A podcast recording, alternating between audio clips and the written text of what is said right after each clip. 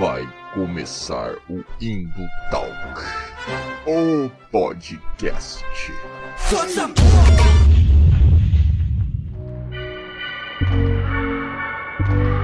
Isso mesmo, a Rua Valdirzeira aqui novamente, né? E chegamos no Spook October, né, meus amigos? O outubro assustador, tenebroso.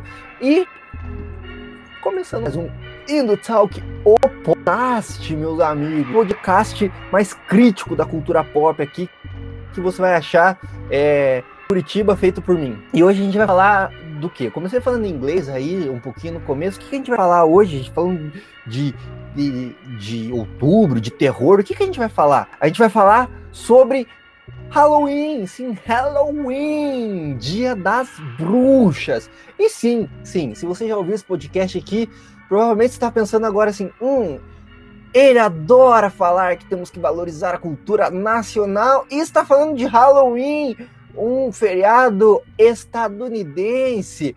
Hipócrita! Sim, somos hipócritas nesse canal aqui, tá?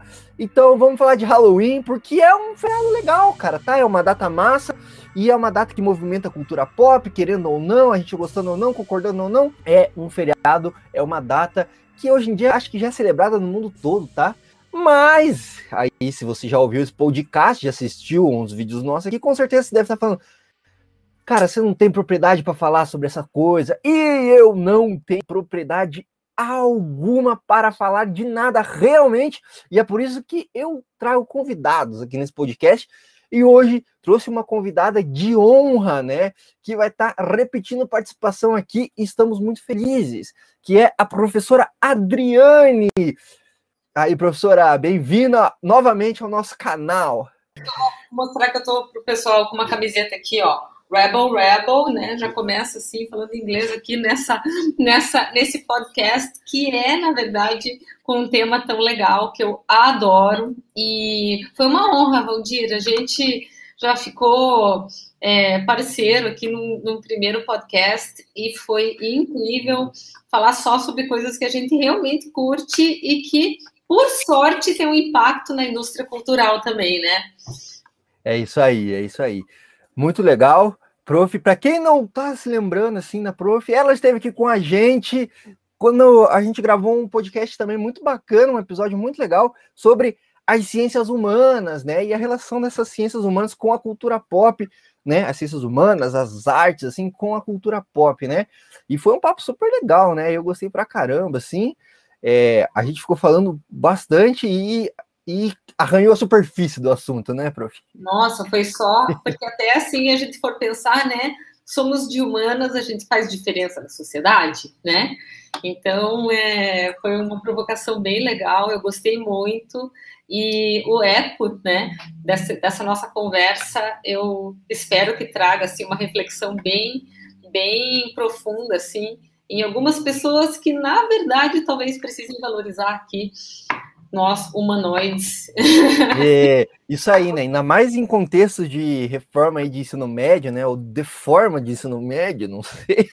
É, em questões aí de escolas militares aqui no Paraná, aqui, né? Bom, enfim, é um contexto complicado, mas esperançar, diria Paulo Freire, Paulo Freire, né?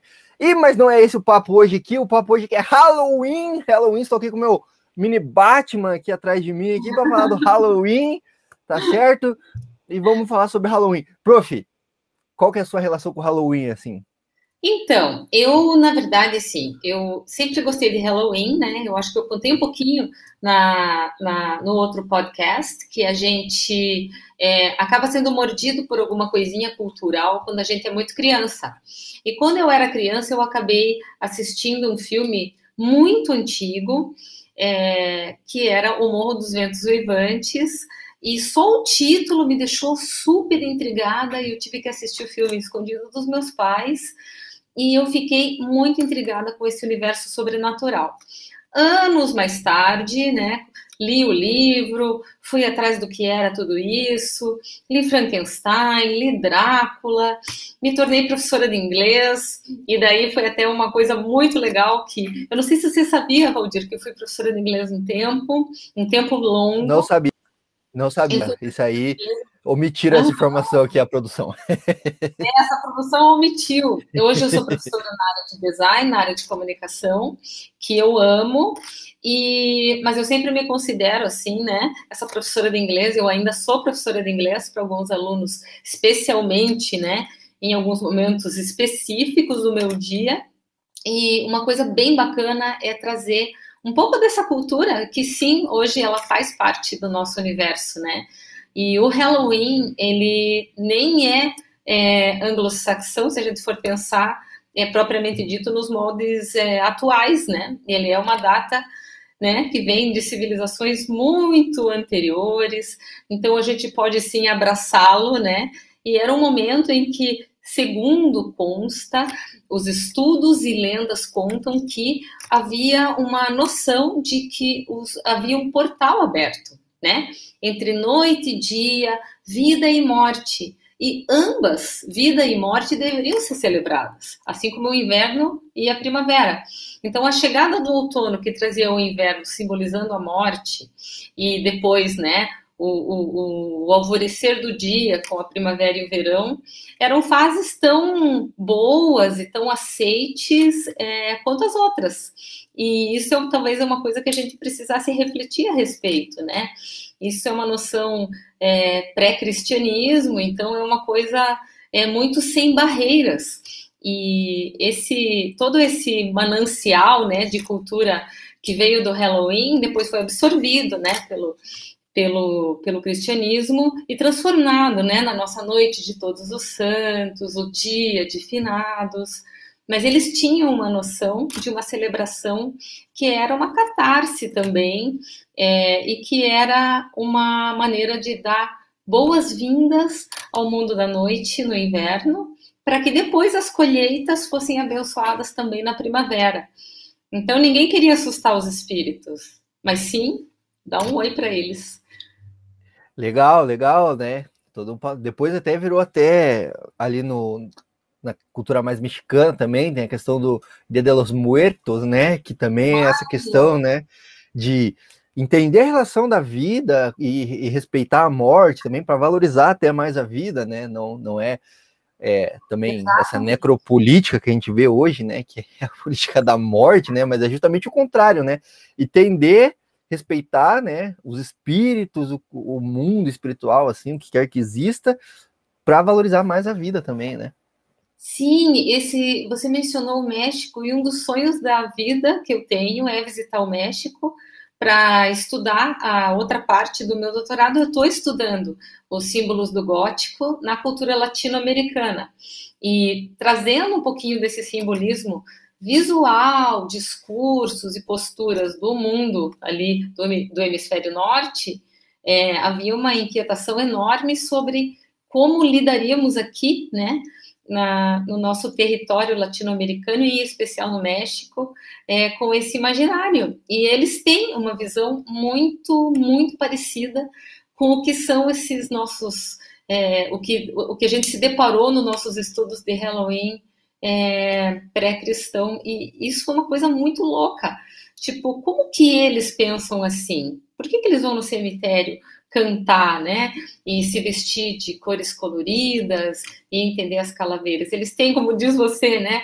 Uma visão é, é, querendo antecipar a morte. Não, não é nada disso, mas honrar os ancestrais. Isso é uma coisa sensacional, gente. Talvez a gente deva pensar nos nossos ancestrais com um pouquinho mais de alegria, né? E aqui no, no, no Nordeste, eu sei que tem algumas tradições que eu ainda não conheço e pretendo conhecer, que é de você beber o morto e fazer algumas, algumas celebrações, né, em nome da vida daqueles que se foram, mas que permanecem no nosso coração. E eu acho que tem um pouco a ver é, perceber esse mundo sobrenatural como talvez natural, né? A gente chega é lá um dia. Não que não deva chorar quando alguém se vai, né? Eu tenho meus lutos aqui, como diz o Ney, maravilhoso, meus caminhos, meus mortos, né? Meu, não, meus mortos, meus caminhos tortos, né? Tenho, tenho todos esses, e, mas é muito legal pensar assim que a gente deve perceber, né? Quando esses caminhos é, se modificam. e não fugir deles. A gente tem que olhar para eles e olhar para eles com poesia. Legal, é isso mesmo, né?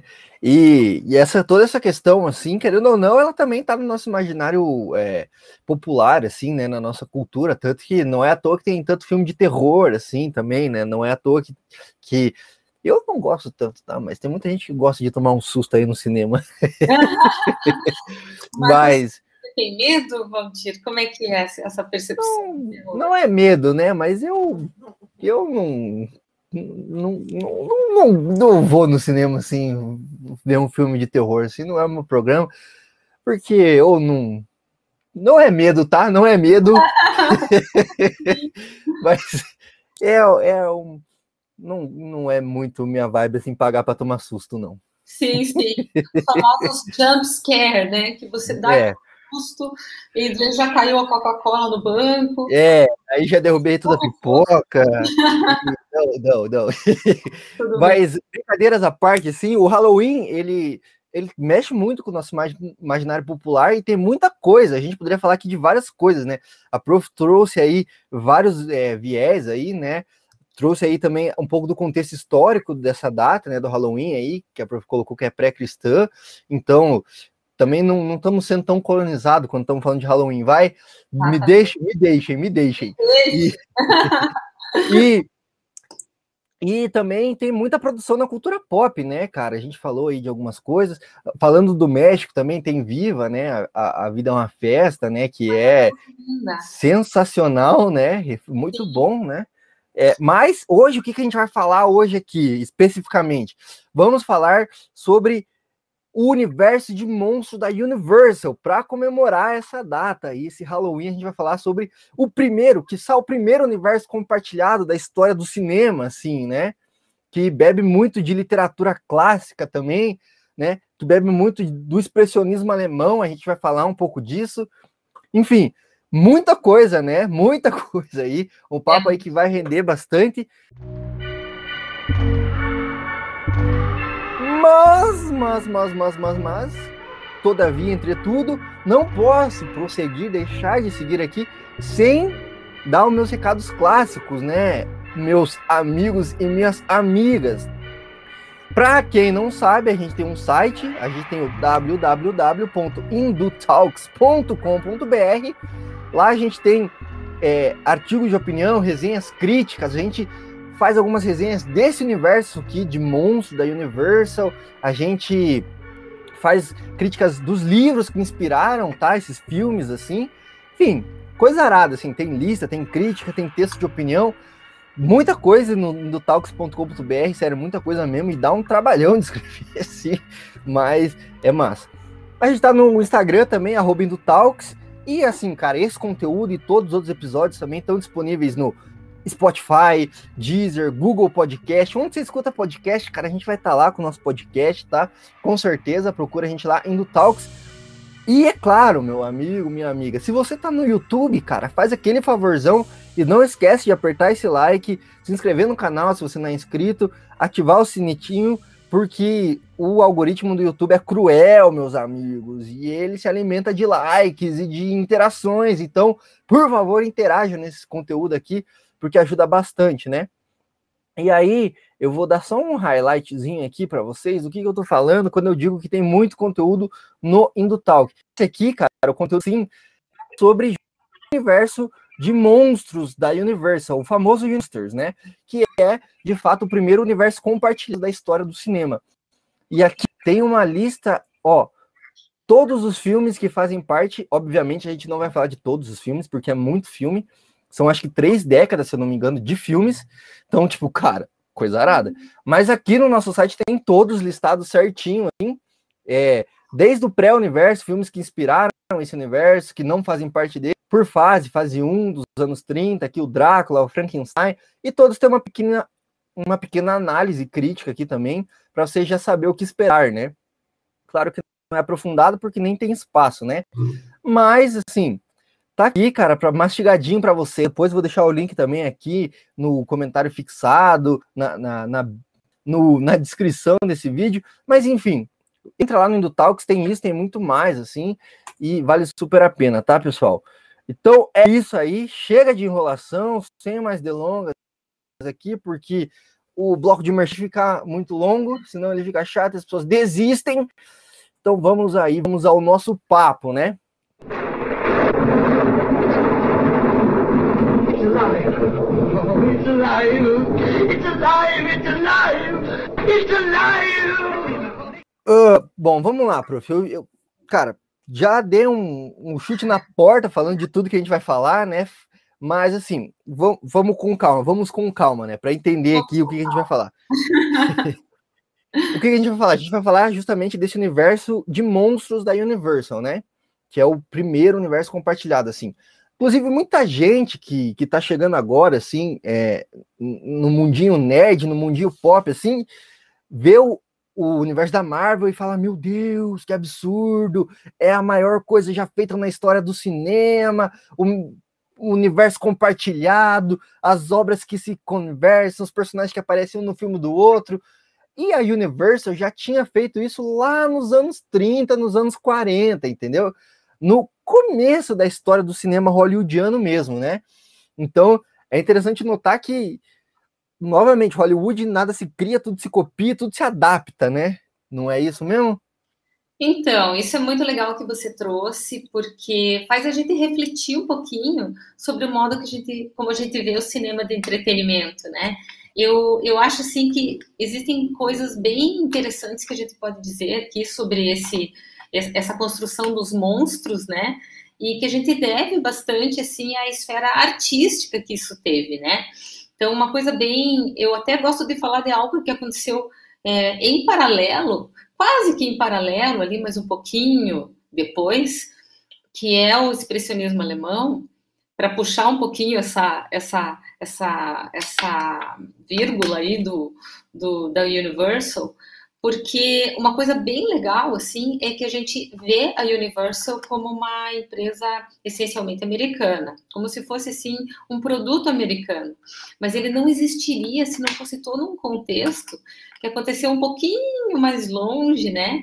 E que era assim esse esse contexto artístico, né? Que eu estava até conversando esses dias aí com com alguns dos meus amigos que fazem cinema, e foi exatamente a noção que a gente estava tendo, que a gente estava conversando, eu e o Valdir, sobre esse podcast de hoje, de que existe muita arte envolvida, né, é, num, num, numa produção de ficção científica, numa produção de, de ficção como um todo, e no expressionismo alemão. Mas o que eu gostaria de trazer é exatamente assim aquele contexto, né, em que o expressionismo alemão acontece, que trazia assim uma uma inquietação, um, ressentimento, um, descontentamento por uma situação política, financeira, cultural, né, é, no Império Alemão e que trazia assim é, uma luta, né, por supremacia de grandes potências ali. Eu não sou historiadora, mas existem algumas coisas que a gente acaba é, tangenciando e vendo, né, porque a história da arte, a história da, da, da, política e a história da cultura, elas caminham juntas. E não existe uma sem a outra, e isso é uma coisa muito legal. Então, quando a gente até teve aquele papo sobre a importância das artes das humanidades, vamos dizer assim, né, das ciências humanas, é porque a gente está contando a nossa história e construindo a nossa história a partir do que foi contado antes. É como se cada ponto aumenta um ponto, mas também traz um novo ponto para ele acontecer. Dentro desse descontentamento, né, que havia ali, não só no período que antecedeu a Primeira Guerra Mundial, mas durante e logo após, onde o Império Alemão se sentia não representado artisticamente, vou falar então mais da parte artística aqui, mas não se sentia assim com uma voz financeira, muito menos cultural, né, perante assim, os padrões de arte que eram ditados pelos outros impérios, né, Império Britânico, pelas nações como Itália e França, e que tinham a voz, né, dos cânones artísticos, as oito cabeças das belas artes que as pessoas desenhavam, oito cabeças e meia, vinham, né, de outras tradições, e né, o, o, território alemão estava assim praticamente sem voz cultural. Até que chega um momento, é, existe um grupo de artistas que sim diz assim: vou usar a arte como metáfora. Mas não porque eu quis agora fazer uma estratégia e ganhar o mundo, porque eu não conseguia não fazer isso perante o sofrimento que eu estava tendo. E isso é uma coisa muito legal. E eles passam a, é, vamos dizer assim, é, estremecer é, toda a estrutura cultural que, que viria né, acontecer depois né, desse movimento. O expressionismo alemão começou ali com um grupo realmente de jovens artistas que perante sim o, o, grande caos, né, que o Império Alemão, que não era nem chamado de Alemanha na época, é, passava, é, trazia essa inquietação dentro de cada coração, né, sonhador ali de um futuro melhor. Parece um clichê falar isso, mas é verdade. E eles colocam isso como um cânone. Então tá, então a minha estrutura não vão ser as oito cabeças e meia, muito menos a beleza. Eu vou sair dos ideais de arte, de estética que vinham lá de Platão. Então, se eu vinha, né, de uma, uma tradição cultural, mesmo da literatura e da filosofia, que entendia que o homem tinha que ser um ser humano melhor, idealizado, e que o Platão viria a chamar né, de bom, belo, justo. O Aristóteles seguiria esses passos, trazendo várias inovações com relação ao feio como categoria de arte. Mas mesmo assim, eu tinha uma ideia de ideal. Mas o que ideal se a minha sociedade está um caos, se eu estou doente, o meu coração está, estou tendo uma, né, a, a, ansiedade não era nem tratada como doença nesse momento, mas como loucura. Então, por que não a loucura? E daí, um jovem, que é o Mint, Edward Mint, que a gente chama normalmente de Edward, mas esses dias um amigo meu falou, é Edward, então vamos falar certinho.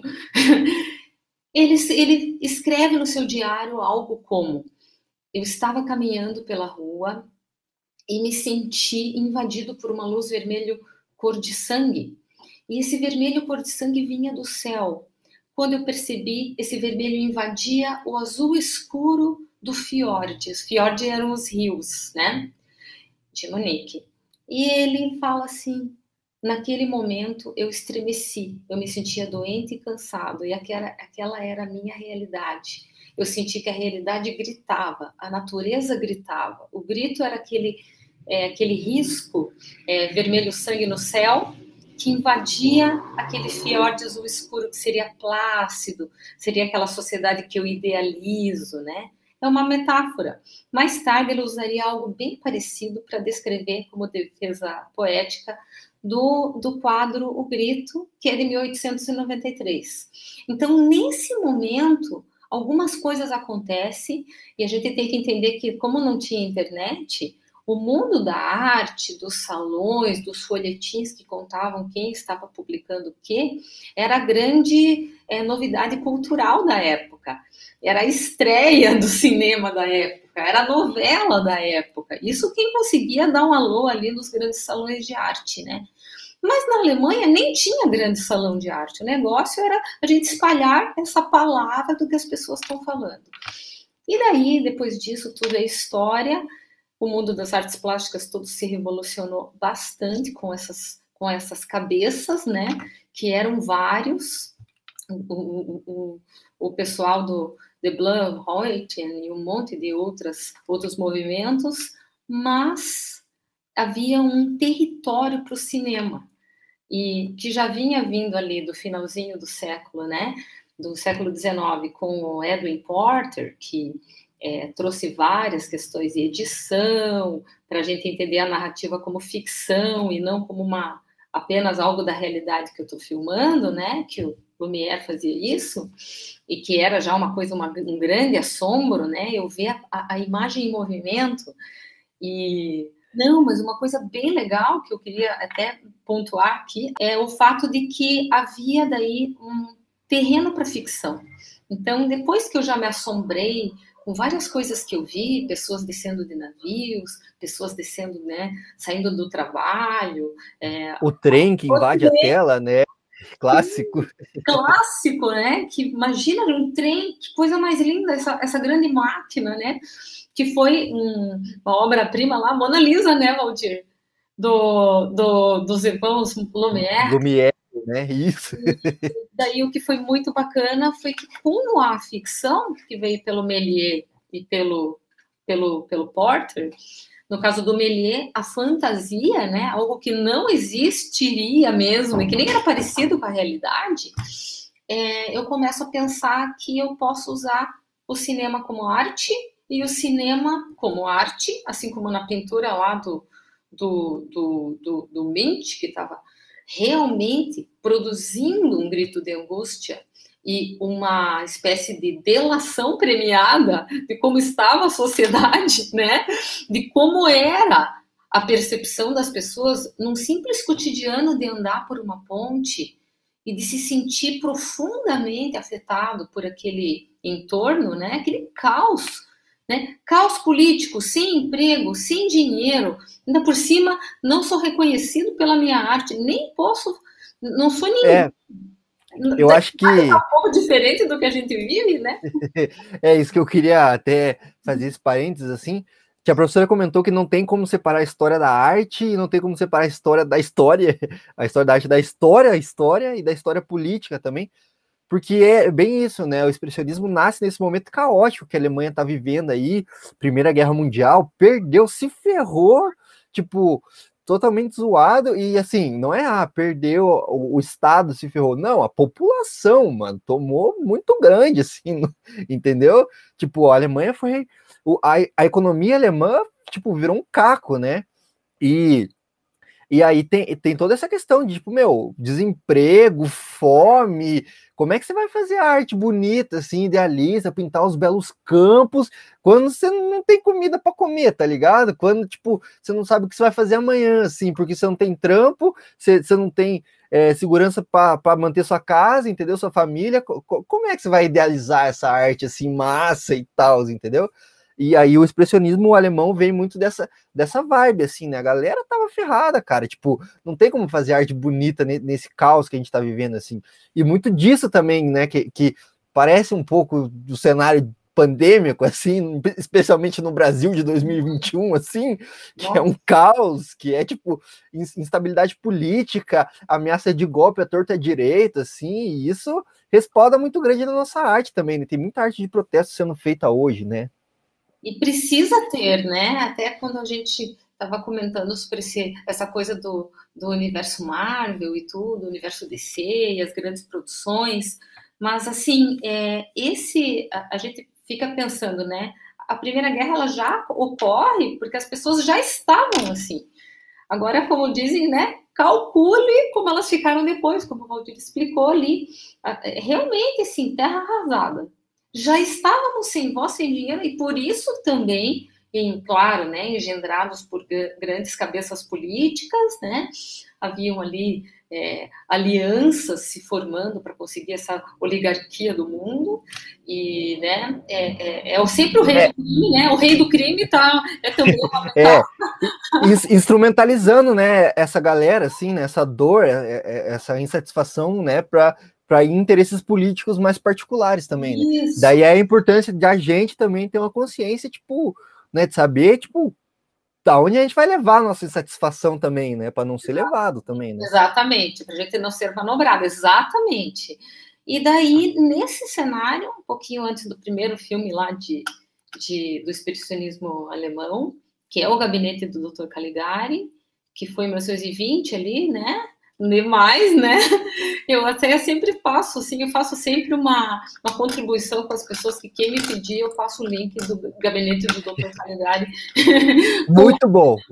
Com todos os, e também com, né, o, o Nosferato e, né, a, Serviço a, público, é o serviço público. É serviço público, todo mundo tem que fazer isso.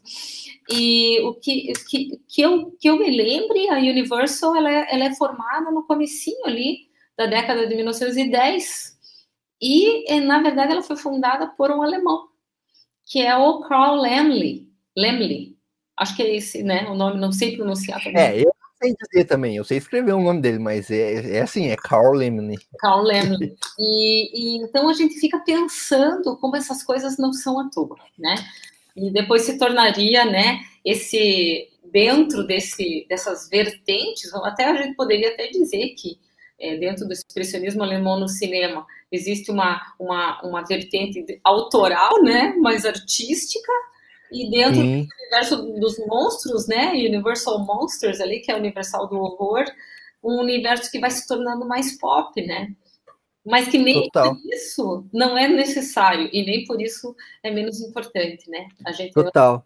E, prof, ainda falando nessa questão do, do, é, do expressionismo alemão, que foi um movimento vanguardista ali na, na, arte, no cinema também, a prof comentou aí, só filme top, Nosferatu, O Gabinete do Dr. Caligari, tem Metrópolis também nessa época também, que é muito bom, assim. Meu Deus. Então, é, é, e é filme só filme meio estranho também, hein? Não é um filme assim, tipo, de boa, é um filme que já chega com os dois pés no teu peito, assim, você fala, meu Deus, o que está acontecendo? Não, e é muito bom. Eu achei legal que você mencionou que você não, não era muito, assim, afim de ver um filme de terror, mas que você gostou do Dr. Caligari.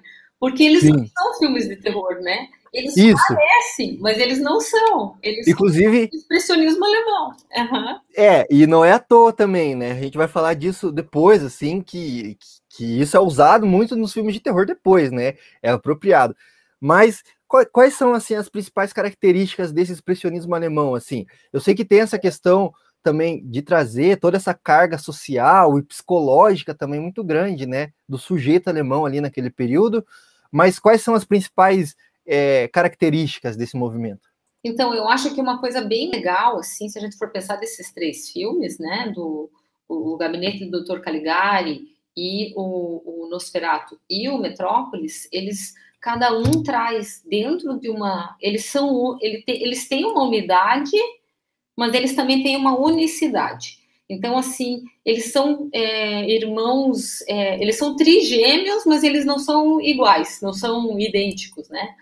A gente vai entender, assim, que acho que eles têm um ponto comum, né? Que é essa insegurança da realidade, é, colocada nos cenários como uma forma de grande drama, grande contraste.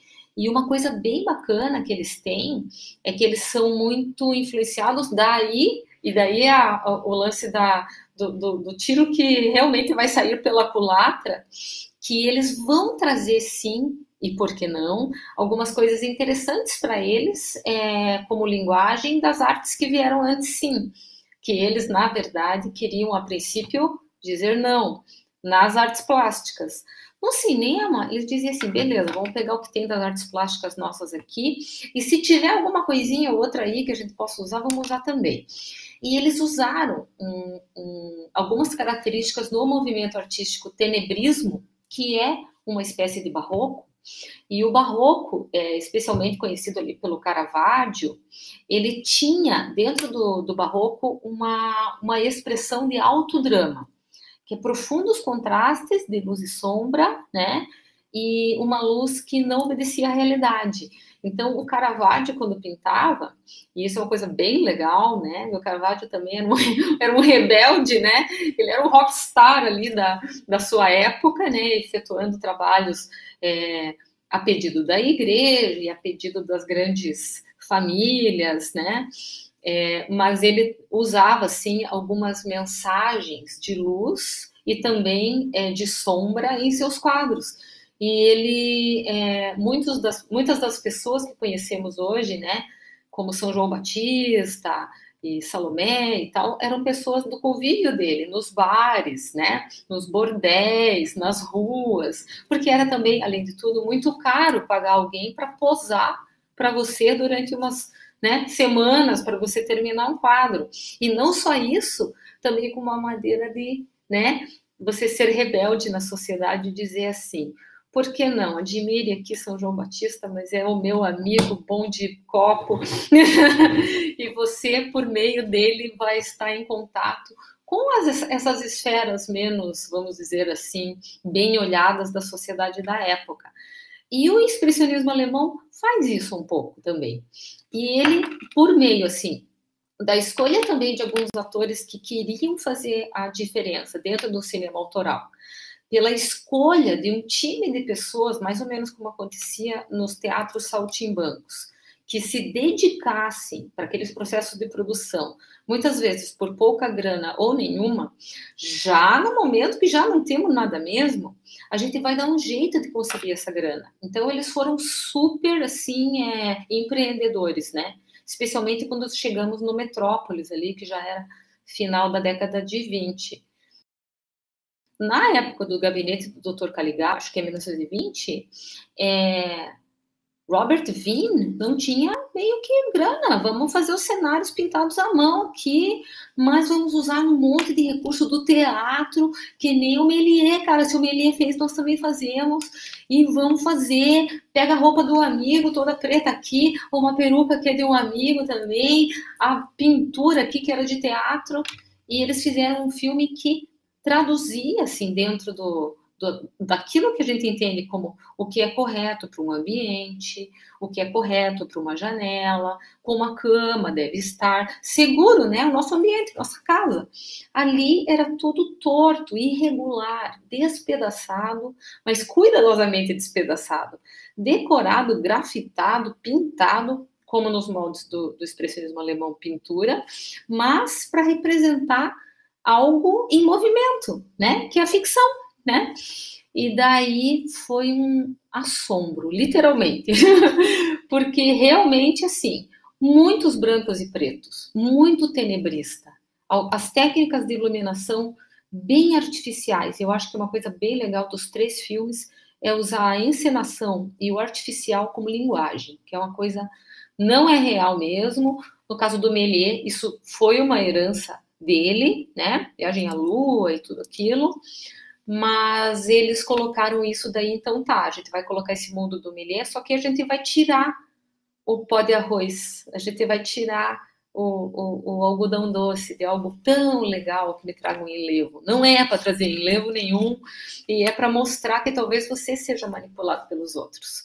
Que era uma das grandes mensagens ali do gabinete do Dr. Caligari que vocês precisam ver, não vou dar spoiler. É, é, é e eu. Né? Você assistiu, né? Assisti, inclusive assisti com, com a minha namorada, que está aí no, nos bastidores aqui.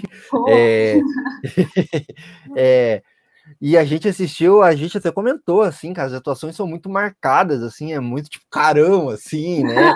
E, e, e os contrastes mesmo, assim, nas olheiras da, da, da, das personagens, assim, o, as casas com os ângulos bem marcados, assim, no cenário, né? Bem pontudo.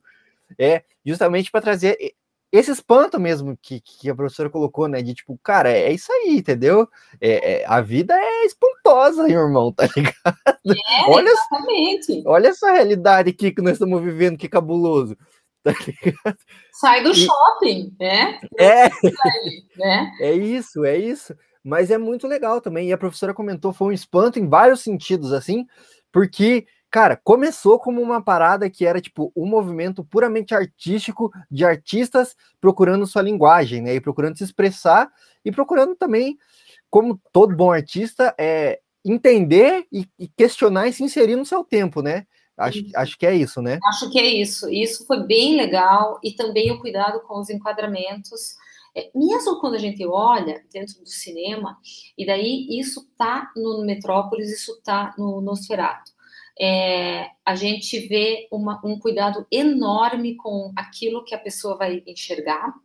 Então, assim, ver o mundo como uma tela, né? Que assim, eu vou entender algumas divisões ali, eu vou usar algumas regras, sim, da fotografia, regra dos terços, eu vou usar algumas é, regras das artes plásticas e do design, né? Vou usar é, proporção áurea, vou usar um, a gente chama de Fibonacci, né? Parece uma coisa assim, né? Tão código da Vinci, né? Mas é verdade, estão lá em alguns frames, em algumas sequências importantes, porque são frames que depois ficam na memória. E alguns é, diretores iriam usar esses recursos, né? Como o Ridley Scott ou Tim Burton usa, usa bastante coisa, ou Michel Gondry, que é do Brilho é, Brilho de uma Mente, Brilho Eterno de uma Mente Sem Lembranças, eu super recomendo. muito bom. Né, muito bom, né? Usa alguns desses recursos dramáticos e também compositivos. E, eu acho que isso é bem bacana. E no caso do Metrópolis e do Nosferatu, eu acho que é, são muito bons e muito. É, eles trazem uma, uma diferença em alguns aspectos. O Nosferatu ele traz também, dentro do, dessa irregularidade, esse teatro de sombras, né? Que também iria influenciar todo mundo depois. É, muitos recursos do tenebrismo do Caravaggio e começa assim, a partir do momento que o, o, o, Bram Stoker lá, todas as questões de direito, não autoriza Murnau a filmar o Nosferatu, no caso Drácula, eles falam, então beleza, nós vamos fazer uma história quase igual, e daí, nós, mas mesmo assim nós vamos fazer, gente. Vocês podem até não ter autorizado, mas que a gente vai fazer, a gente vai fazer. É muito boa essa história, é muito boa essa história, porque, tipo, é a viúva do, do Bram Stoker que não autoriza eles, né, a, a usar o direito, assim, e eles falam, não, beleza, então, a gente não vai fazer o Drácula, a gente vai fazer o Nosferato. É a mesma coisa, só muda o nome. Só muda o nome, com alguns detalhes, assim, muito ridículos, mas se não fosse o Nosferatu também, nem o Drácula hoje teria esse seria ter esse trono que ele tem hoje. E o Nosferatu ele vai trazer por meio de um vilão feio, né? A gente não tinha aquele vilão sedutor ainda, que é uma das grandes construções também da nossa cultura comunicacional, mas ele traz um vilão que não sei porquê, eu gosto dele. Ele, eu sei por quê. É porque os caras colocam ele com algumas fragilidades e em alguns enquadramentos que vêm sim das artes plásticas de sacralização. Então, se vocês virem o, o, o Nosferatu, vocês vão ver assim: ele está frequentemente envolto em pórticos, ele está em situações de adoração gráfica. E isso ajuda também com que a gente não esqueça. Então, a imagem do vilão inesquecível eu acho que tem uma colaboração assim para sempre do Nosferatu.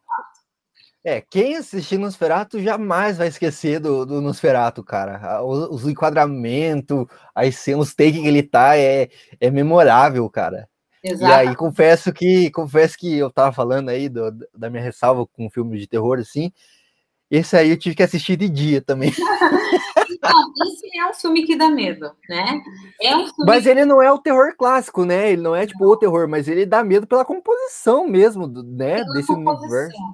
É, e daí o que é bacana é, é, a gente pensar assim, até o vestuário com o seu sobretudo de botões, a composição do vestuário também dentro do, do expressionismo, ela se tornou muito contemporânea, porque ela ficou muito possível Talvez eu não consiga fazer uma cauda de sereia, né? Como o Melê fazia. E no caso do Porter, talvez eu não queira fazer um cara com chapéu assaltando um trem. Mas talvez eu queira fazer um vilão e a única coisa que eu preciso é um casaquinho preto, um pretinho básico. Quando a gente chega em Metrópolis, daí a gente precisa de dinheiro.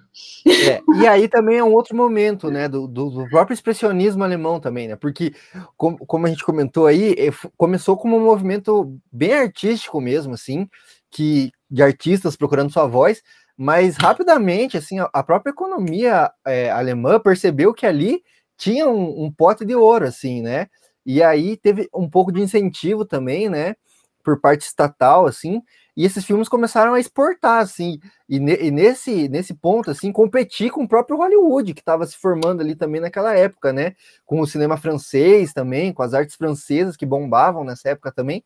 E os filmes começaram a ser espalhados pelo mundo, assim, cara, Nosferatu foi um sucesso, assim, foi um fenômeno. E aí, Isso quando mesmo. você quando você tem um pouquinho mais de dinheiro, dá para você fazer um Metrópolis ali, né? Que também é, é, um, é um pouquinho mais caro para fazer, né?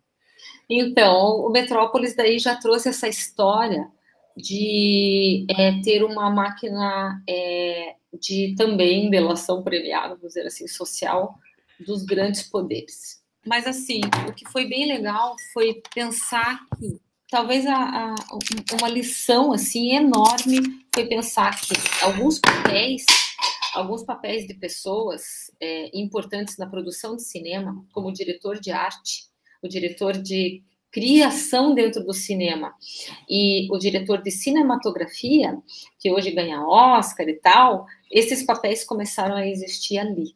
E isso foi muito legal. É, no gabinete do Dr. Caligari, eles já existiam mas eram papéis, vamos dizer assim, é, por um lado, até mais igualitários, né? E o que é muito legal. Quando chega no Metrópolis, como a produção era muito grande, cenários, locações, construções, gente, assistam.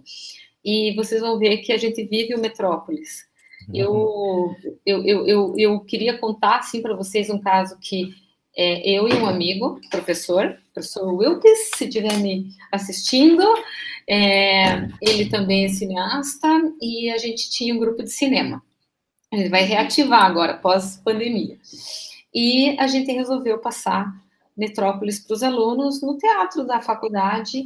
E esse teatro, por incrível que pareça, e por influência nossa, estava entupido de alunos.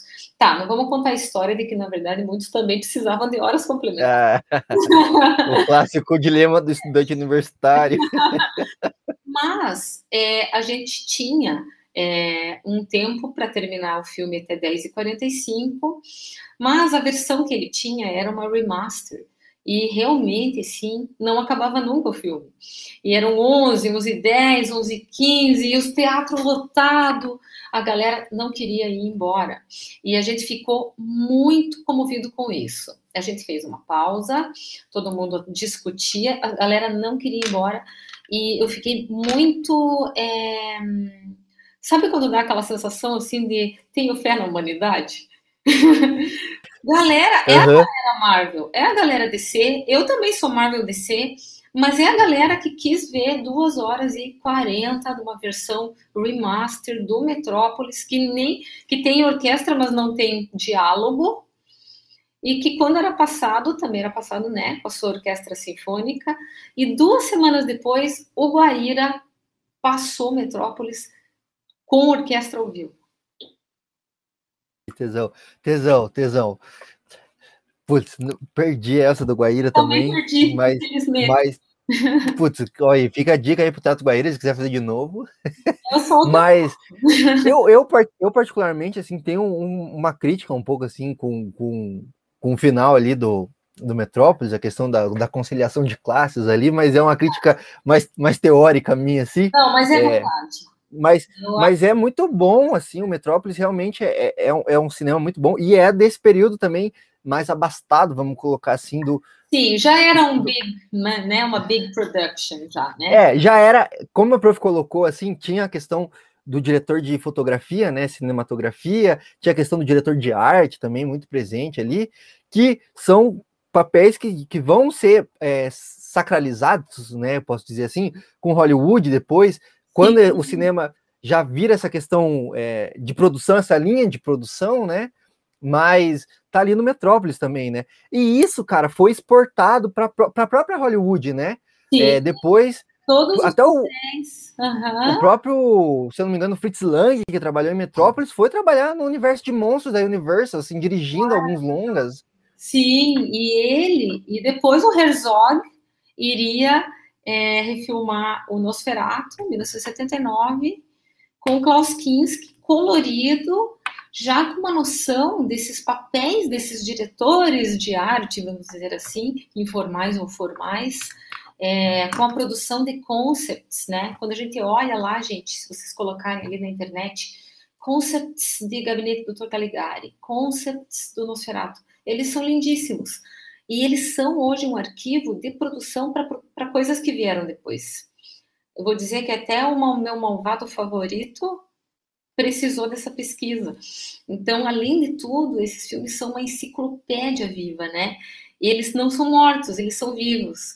E a gente estava comentando esses tempos sobre como assim a questão do cinema ser mudo parece que ele é muito mais antigo, né, do que a gente vê um quadro como O Grito, que é, né, tipo aconteceu muito antes também, né, se for pensar contemporâneo ali as, as, as questões ali do Lumière e tal, mas na verdade parece uma coisa tão mais antiga, mas é pela nossa percepção, né? E se a gente for pensar em tudo que era necessário para exibir uma produção dessas, a produção de sound design deles, além das composições, e que envolviam várias questões legais, brigas de direitos autorais por música, que era tudo às vezes meio improvisado também, e depois passou a não ser. Então, algumas questões de, de legalização de imagem, de som, é, cresceu muito a partir dali, né? E daí, dentro ali do, do universo Universal Pictures e Universal Monsters, eu acho que isso foi andando junto. E eu acho que eles acabaram tendo, assim, uma, uma trajetória junta e, ao mesmo tempo, pegando muitas das coisas que vieram pelos passos do expressionismo alemão. Total, total, né? Porque aí a gente já tem um período de transição também, que eu queria falar, que é justamente quando tem o declínio de, desse expressionismo alemão, né? Que sim. é justamente ali com o avanço do terceiro Reich, né, na Alemanha ali, sim, o, sim. Né, essa, essa, tragédia assim da história Nossa, humana e que aí acabou lá com o Goebbels, né, perseguindo muito dessa galera também, né, porque a nossa arte será nacional, será bela, será forte ou não será nada, né? É, e teve ministro repetindo aí, né, essa bobagem aí há um tempo é, atrás. Meu Deus. E, Não, absurdo. Brasil na vanguarda do atraso. Exatamente. Né? Mas, mas, enfim, aí o Goebbels, o, o, o, Hitler ali começou a perseguir essa galera justamente para voltar essa, essa questão artística, estética da Alemanha imponente, forte, ariana, branca. Então não tinha espaço para esse, esse expressionismo que era bizarro, que era questionador, né? E aí essa galera acabou é, por coisas da vida, né? Foi cooptada por Hollywood, que era onde estava bombando também o cinema, né? Muito forte aí também justamente pelos espólios da Primeira Guerra e, né, é, da Segunda Guerra também aí que eles estavam ganhando muito dinheiro em cima disso. E aí consegue tra trazer esses caras para Hollywood, onde eles vão dar origem aí para o cinema de terror e para o cinema no ar também, né? Aí muito depois também bebe muito disso, né? Sim, e assim, o, o, o, Mensageiro do Diabo, que é um dos filmes mais importantes do noir, do Charles Lawton, é, traz é, algumas referências, inclusive, do, do, do Nosferatu, em, em frame, se você for comparar, eles são quase iguais, e também vai beber na fonte do, do Caravaggio. Então, são coisas assim trazendo uma história de folhetim de mistério, eu consigo trazer um imaginário de suspense, e daí eu acho que a gente consegue fazer uma delimitação entre suspense e terror, que no gabinete do Dr. Caligari já ele já estava no território do suspense, né? E isso é uma coisa bem legal. O terror ele já se usa do suspense. O suspense era uma linguagem, só que aqui ele passa a ser um gênero. E o, o noir é um dos, dos gêneros mais legais, assim, de se manter entretenimento e autoral artístico ao mesmo tempo, né? A gente também, né, acaba viciando em algumas figuras, né, que acabam, como tudo, eu acho que acaba virando uma, uma repetição de um molde, né? Eu acho que isso acaba acontecendo com muitos movimentos artísticos, movimentos de design, de moda, e acaba acontecendo também no cinema. E, né, algumas questões, alguns papéis, assim, que a gente vê ali eternizados no, no cine noir, que também em alguns momentos foram também utilizados no terror, que é a mocinha frágil, que de repente não é tão frágil assim, né? O cara que resolve o mistério e que também de repente precisa ser multifacetado. Então, algumas questões assim, né? O herói que de repente ele precisa ter alguma coisa um pouco mais é, é, agridoce, né? E eu acho que o, o terror, ele dentro desse, desse mundo menos romântico, ele traz um pouco assim desse teor, né, de a gente gostar de sentir aquele estou rindo, mas é de nervoso, tô, né, tô suando, mas é um calafrio, né, não sei se vou dormir, mas não consigo sair da frente da TV. E o noir, como tem essa, essa narrativa que você precisa acompanhar, né, senão você vai perder algum detalhezinho, alguma janela em que alguém esqueceu um objeto, né? Por mais que tenha alguns clichês, ele se torna um, um tipo de, de, de, de, filme que a gente chama de gripping, né? Que você não pode desgrudar da tela, que é o recurso do terror. Então, tá vendo como o terror acaba sendo um, né, um, uma hum. fonte de, de pesquisa para esses caras? total, total, né? E aí bebe total, né? Aí da, do expressionismo alemão também, né? Inclusive, a prof comentou aí até alguns, assim, o próprio Tim Burton ainda hoje, né? Tipo, vivo aí fazendo coisas, cara. Pega o Estranho Mundo de Jack, pega o aquele Edward Mãos de Tesoura, cara. Nossa, aquilo lá é Nossa, é então. inspiração total do expressionismo alemão, né? Então, eu ia falar isso, eu acabei até me esquecendo. Foi bom que você lembrou disso. O Tim Burton, que é, fez muita coisa baseada no gabinete do Dr. Caligari, ele dirigiu um filme chamado Vincent, que eu, gente, se vocês não viram, vão correndo, é seis minutos. Seis minutos, 1982. Ele se une com o Rick Heinrichs, que é o diretor de arte dele, e que também é um diretor de arte maravilhoso, e que é também um diretor de cinema maravilhoso, e eles fazem toda uma produção de bonecos stop motion baseada, né? Calma, vamos nos acalmar. Baseada no expressionismo alemão e em alguns filmes da Universal Monsters. Então ele faz assim, então tá, vou pegar o melhor dos, dos mundos, vou pegar um negócio bem pop, clichêzão, que ele adora, e também vou pegar um negócio bem icônico, que hoje né, é ovacionado pela crítica, que é o expressionismo. Mas ele faz isso no figurino dos bonequinhos, e ele eterniza a imagem de alguns atores que não podemos viver sem eles e que foi a Universal que trouxe, que é o Bela Lugosi, o Boris Karloff e o Vincent Price, é, que faz a narração do poema. Tim Burton escreve uma narração de um poema de um menino que queria ser o Vincent Price. Ele é todo rimado, ele é todo sincopado, ele é calculado metricamente, o professor de inglês, não esqueçam. E daí ele faz uma homenagem ao Vincent Price. Vincent Price, que era famoso por recusar papéis para esses bandos de jovens diretores que não paravam de bater na porta dele, uma espécie de Dalton Trevisan, assim, do mundo do cinema, diz, beleza, esse poema aqui é sobre mim? Ai, que massa, vou fazer. Tá, quando você cobra? Não cobro nada. E daí fez, e depois viria trabalhar de novo com o Tim Burton no maravilhoso Edward Mãos e Tesoura, né, que tem todas essas referências como o pai do Edward. Seria o último filme do Vincent Price, né? E daí tenho até vontade de chorar quando penso nisso, gente. Que história! Que incrível, gente, assistam. E outra coisa legal do, do da Universal é esse mundo do, do terror cômico, o gore, o trash, né? Todo esse universo que depois a gente ia ver ali do cinema B.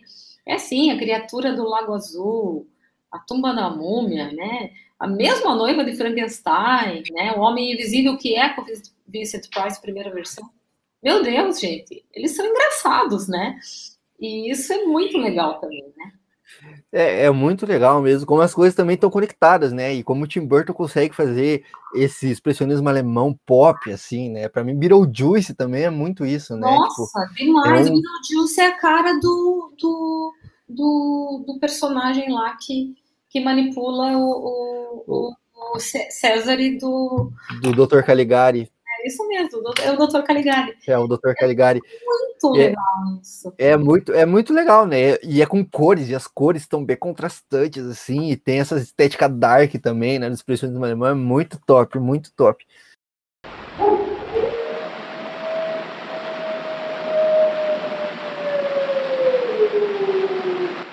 Listen to them, children of the night. What music they make. E aí a prof entrou já, então, queria entrar nesse, nessa questão do universo de monstros mesmo, da Universal, né? Porque, assim, não dá para não falar da Universal Pictures também, né? Quando a gente fala dessa questão, assim, de terror e de suspense, e mesmo de noir também, né? Que a gente comentou, porque o Carl Leme ali, que é, que a gente comentou mais cedo também, foi o criador dessa Universal Pictures, assim, e ele tentava lá, quando o polo do cinema estadunidense ainda era Nova York, ainda, muito pelas invenções ali do, do caleidoscópio, né, dessas coisas assim, que estavam tentando popularizar o cinema ainda, né? E ele estava lá tentando fazer o cinema, mas aí, se eu não me engano, tinha muita questão de direito autoral com Benjamin Franklin, assim, né? Que era um cara que era inventor, inventava tudo e patenteava também, né? e aí, e aí ele acabou migrando, ele foi um dos caras que chegou em Hollywood, assim, quando ele chegou lá era tudo mato, assim, tá ligado? E aí, é, literalmente, é um desertão, assim, tá ligado?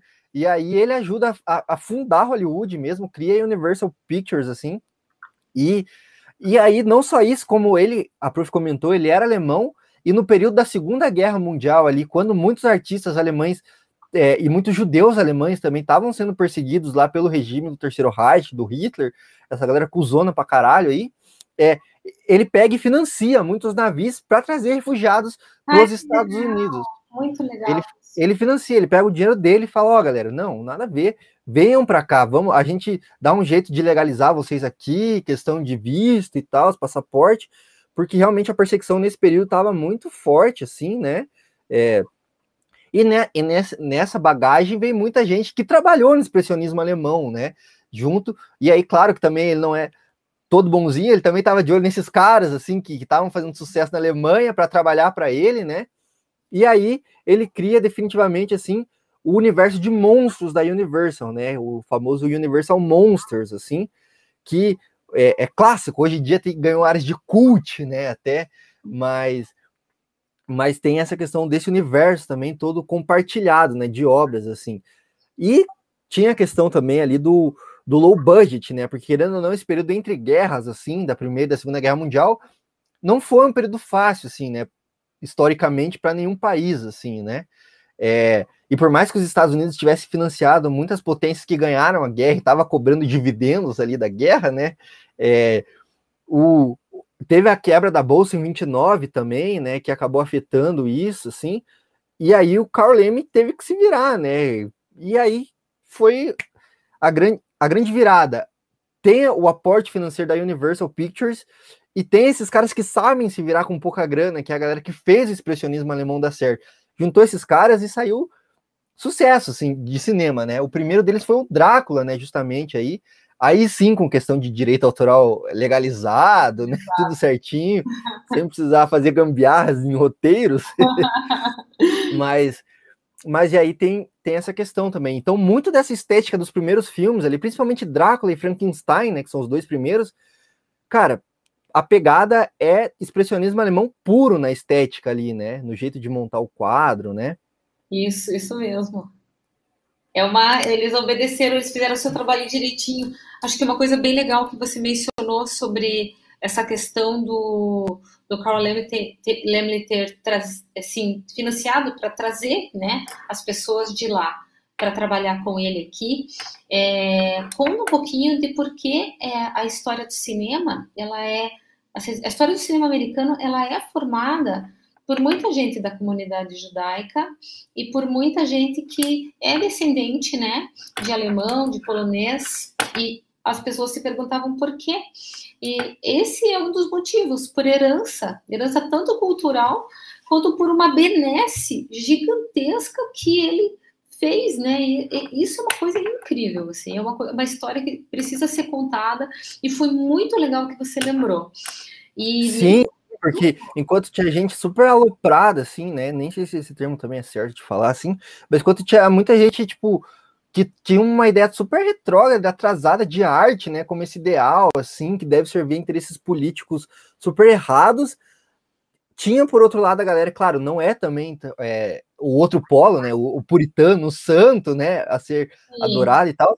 Mas entendeu que, porra, a arte, cara, é a arte, entendeu? Tá ligado? É, vamos e... trazer o cara e unir o útil ao agradável. Né? Sim, né? Não, não é perseguir ele por ser judeu, entendeu? Mas deixar ele fazer o trampo dele, tá ligado? Isso é bem legal e isso, assim, é forma muito do que é também a história, né, americana e daí a história do cinema que nos impacta também. E é por isso que é é, é muito necessário a gente ter essa abertura de ver os povos com suas características, mas nunca assim é, é ser de, de, modo separatista, porque na verdade até isso me lembra bastante sim aquilo que você mencionou sobre o Halloween no começo do, do, do, da nossa live, porque daí a gente vai entender como herança cultural, né? Inclusive o que eles trouxeram não só por impacto, mas por ter chegado aqui para construir no braço, sem dinheiro, uma história do cinema. E que depois, né, possibilitaria lá que o Roger Corman lá fizesse um, um boneco de borracha com 50 olhos para fazer lá a besta com milhões de olhos e coisas parecidas. E daí eles trazem uma herança estética também. Então é então é essa coisa de estar aqui lutando para sobreviver num país estranho e daí, por isso que muita gente até vê assim, os Estados Unidos como uma terra de oportunismo, mas também de oportunidade, né? de estar aqui para fazer o que eu consigo fazer com o meu conhecimento, mas com a liberdade, né, de estar num, num, num, num dos polos que se eh, que, que, ofereceu resistência, né, ao movimento nazista, é, foi é, uma coisa sem precedentes e, e necessária, né, e também é, abre agora uma discussão para a gente dizer que a gente hoje anda, vive, conversa e fala sobre essas coisas muito por causa dessas pessoas também. Ah, mas é lá nos Estados Unidos, mas isso reverbera aqui nas nossas terras tupiniquins, né? É, espero que esses ecos de liberdade continuem a ecoar. E lembro-me de um professor assim que comentou comigo assim agora no, é, eu não sei nem se eu deveria falar isso, mas acho que eu posso falar isso, porque o Valdir é meu amigo e pensa da mesma maneira, mas estamos num momento muito tenso, né? Em que essas humanidades, essa liberdade de expressão está sendo suprimida. E esse professor comentou comigo, é o professor Cláudio Zanini. Ele comentou num painel que eu acompanhei, num congresso da Unicinos, foi bem legal, sobre cultura pop, e com a minha professora Adriana Amaral, que é incrível também. E o Cláudio Zanini fez um percurso sobre terror e ele comentou assim: bem, se tem uma coisa boa, estávamos em 2019 e estávamos em outubro, ou seja, estávamos perto já de alguns momentos muito tensos que iríamos viver. Ele fala: pelo menos grandes produções de terror estarão a caminho, porque o terror ele sempre dá uma maneira se ele é slasher, se ele é gore, se ele é jump scare, se ele é em formato de série, se ele, né, vai, vai, vai retratar zumbis num shopping, como o filme do Zack Snyder, que é um dos filmes que eu mais gosto, A Madrugada dos Mortos. É, ele sempre vai oferecer para a gente, a audiência, a oportunidade, se a gente quiser, de fazer um paralelo com o que a gente está vivendo. E daí isso a gente também deve ao expressionismo. Não que as outras artes não, não fizessem, elas sempre fizeram. Mas o expressionismo meio que joga isso na cara, né? Aí quando vem essa, essa, essa, essa era nazista, é, a gente teve, e é muito difícil a gente falar isso, é, a gente teve algumas colaborações né, de desenvolvimento tecnológico, desenvolvimento é, em alguns aspectos, é, como se fosse assim usar os poderes para o mal, né? Que é o que eles faziam, mas eles vieram como herança e eu espero que a gente use esse, esse desenvolvimento para o bem sempre, né? E uma das escolas de design que foi é, acusada de estar é, associada ao, ao, ao, à ideologia nazista foi a Bauhaus. E, na verdade, não era bem assim. A gente está entendendo né, algumas questões também do utilitarismo, da visão utilitária né, do, do, do mobiliário, da arquitetura, como algo para as pessoas. Mas isso foi colocado como parte da estética nazista, o que não era. Então a gente tem que tomar muito cuidado com as coisas que as, a, as pessoas vão reproduzindo, e elas vão mesmo, vão reproduzindo. Né? Total. Total. E se colocou aí do, do terror enquanto reflexão, né? Lembro também do Jordan Peele agora, que está fazendo um trabalho excelente, assim, né? Aí é, trazendo questões raciais para o terror, né? De maneira muito foda, assim. É, porque, porque é isso, né? O terror, eu acho que o terror ele escancara isso, né? Tipo, da, da, tipo, cara, olha que bizarro que é essa sociedade que você vive, cara. É tão bizarro quanto ter alguém, né? Tipo assim, é é, como é que a gente diz, é, é, com um parafuso na cabeça, né? É, não, pra, é, e é o, o, Jordan Peele ele faz ali em, em, Lovecraft Country, né, que eu acho muito sensacional, assim, olha que bizarro, tem umas criaturas Lovecraftianas, assim, olha que absurdo, mas olha que absurdo também ter uma galera que não pode sentar no, no, banco dentro do ônibus, assim, por causa da cor da pele dela, olha que absurdo isso, não é surreal? E daí, tipo, você fica, porra, é, é, é foda, realmente. E que já estava também na literatura do Stephen King, que quando a gente vê algumas coisas, aliás, você mencionou o negócio do Universal Monsters que vem trazer também vários livros, né? E eles trazem, na verdade, eles fazem um serviço e, em parte, um desserviço, devo dizer isso, mas um grande serviço, não interessa, porque os, as coisas são diferentes, o livro e o filme. Mas, assim, todo o imaginário do Frankenstein, que é muito diferente do que, na verdade, é no livro, é, é, foi uma herança da, da Universal, porque a gente ouviu ou assistiu algo que foi baseado em, seja um desenho, uma, né, uma fantasia de Halloween, né? E a gente sim, sim. assim mesmo. Mas a gente precisa saber que o Frank era outra coisa. E o Frank, bom, Total. chama de Frank, mas era a criatura, né? A criatura, né? Que não tem um nome, né? Exatamente, ela nem é descrita dessa forma no, no, livro, né? Mas isso também acontece com o Drácula, acontece com o próprio Corcunda de Notre Dame, que era do Victor Hugo, né? É colocado na, na, na, nessa película, também no começo do, do, do, dos anos 20 ali, né? É, o Corcunda de Notre Dame e o Fantasma da Ópera. O Fantasma da Ópera, depois ele é, ele é feito um outro filme dentro desse universo, mas o Corcunda ele, ele é fora, né, do universo, assim. Ele é com, inclusive com. É, é ele é um, ele é, uma... ele é um pré, né, um prelúdio a esse universo, né? Exatamente. É. E, mas é muito bom também, é. sensacional. Mas é. você falou aí da questão do Drácula e do, e do Frankenstein. Aqui eu comprei uma edição. Ai, que sensacional! Uma, eu comprei uma edição mais, mais em conta, né? Que eu sou meio pobre. Mas eu sou. Comprei aqui da editora Príncipes, né? Não é um merchan, inclusive. Olha mas, aí, pessoal. Mas é, é barateza, assim. Eu acho que eu, eu comprei um box com quatro, foi tipo 30 e poucos, assim. Que alucinante! É, Nossa, e as capas são, são lindas, assim. São... E o Drácula é, é diferente o, o filme do Drácula, assim, né? Ele é bem. O filme é bem resumido.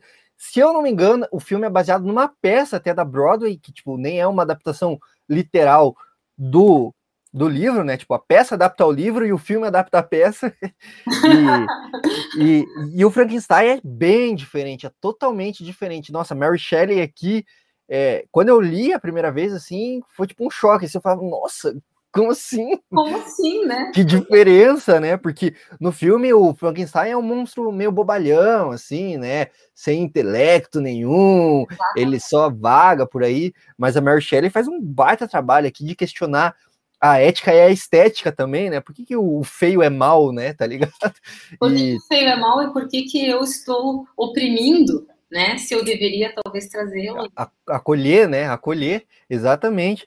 Acho que também de todas as minorias, né? É isso que eu ia falar, né? Talvez por ela ser mulher, talvez né, ela tivesse essa sensibilidade de entender, assim, né?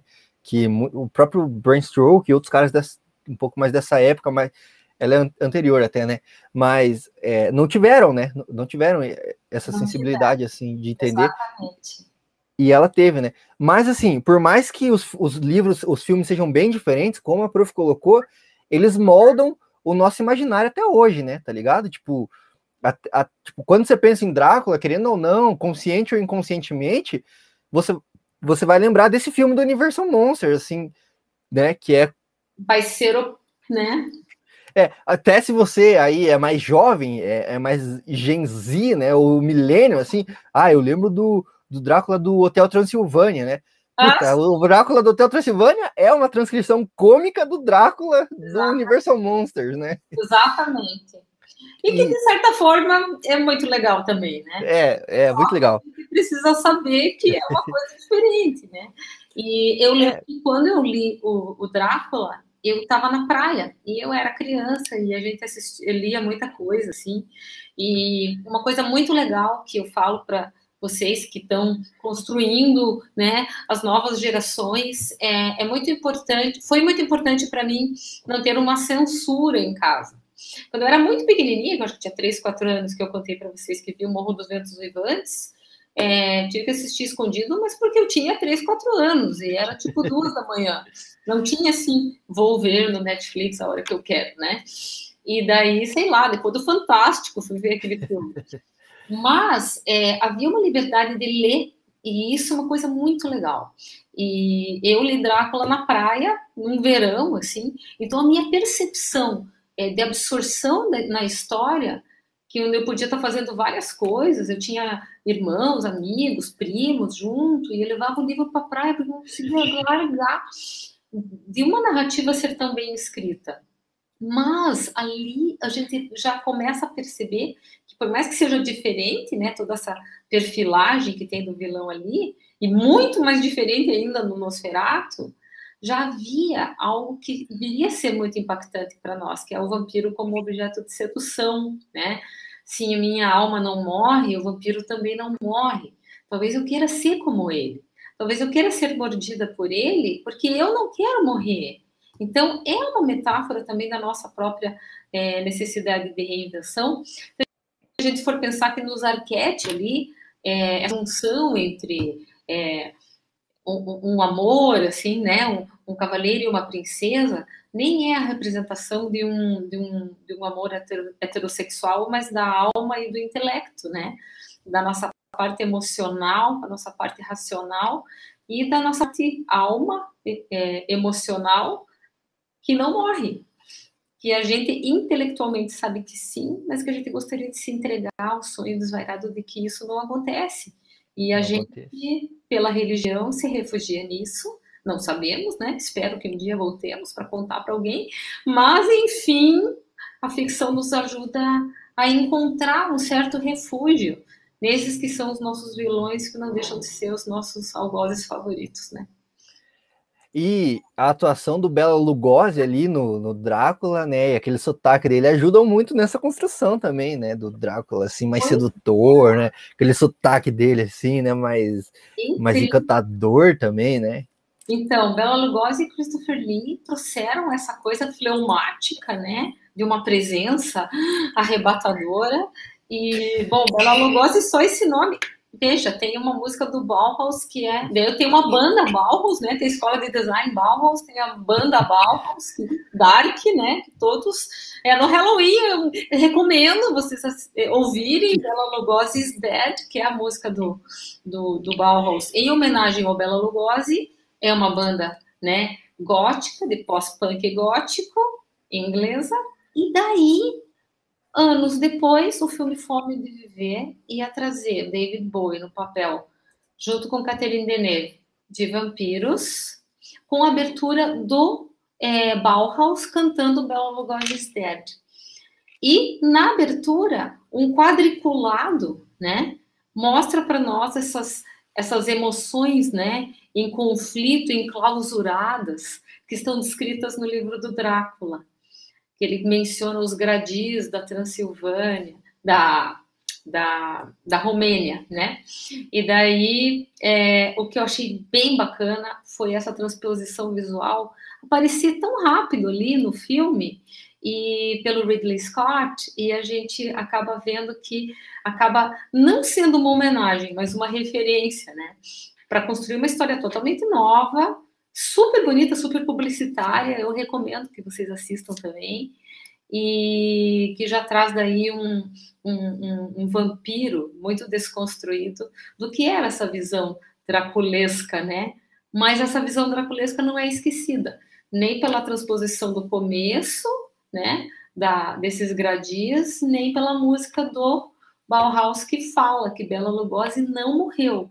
Só que durante o filme eu vou contar que morreu, porque a visão do Drácula contemporâneo ou do vampiro é bem diferente do Drácula.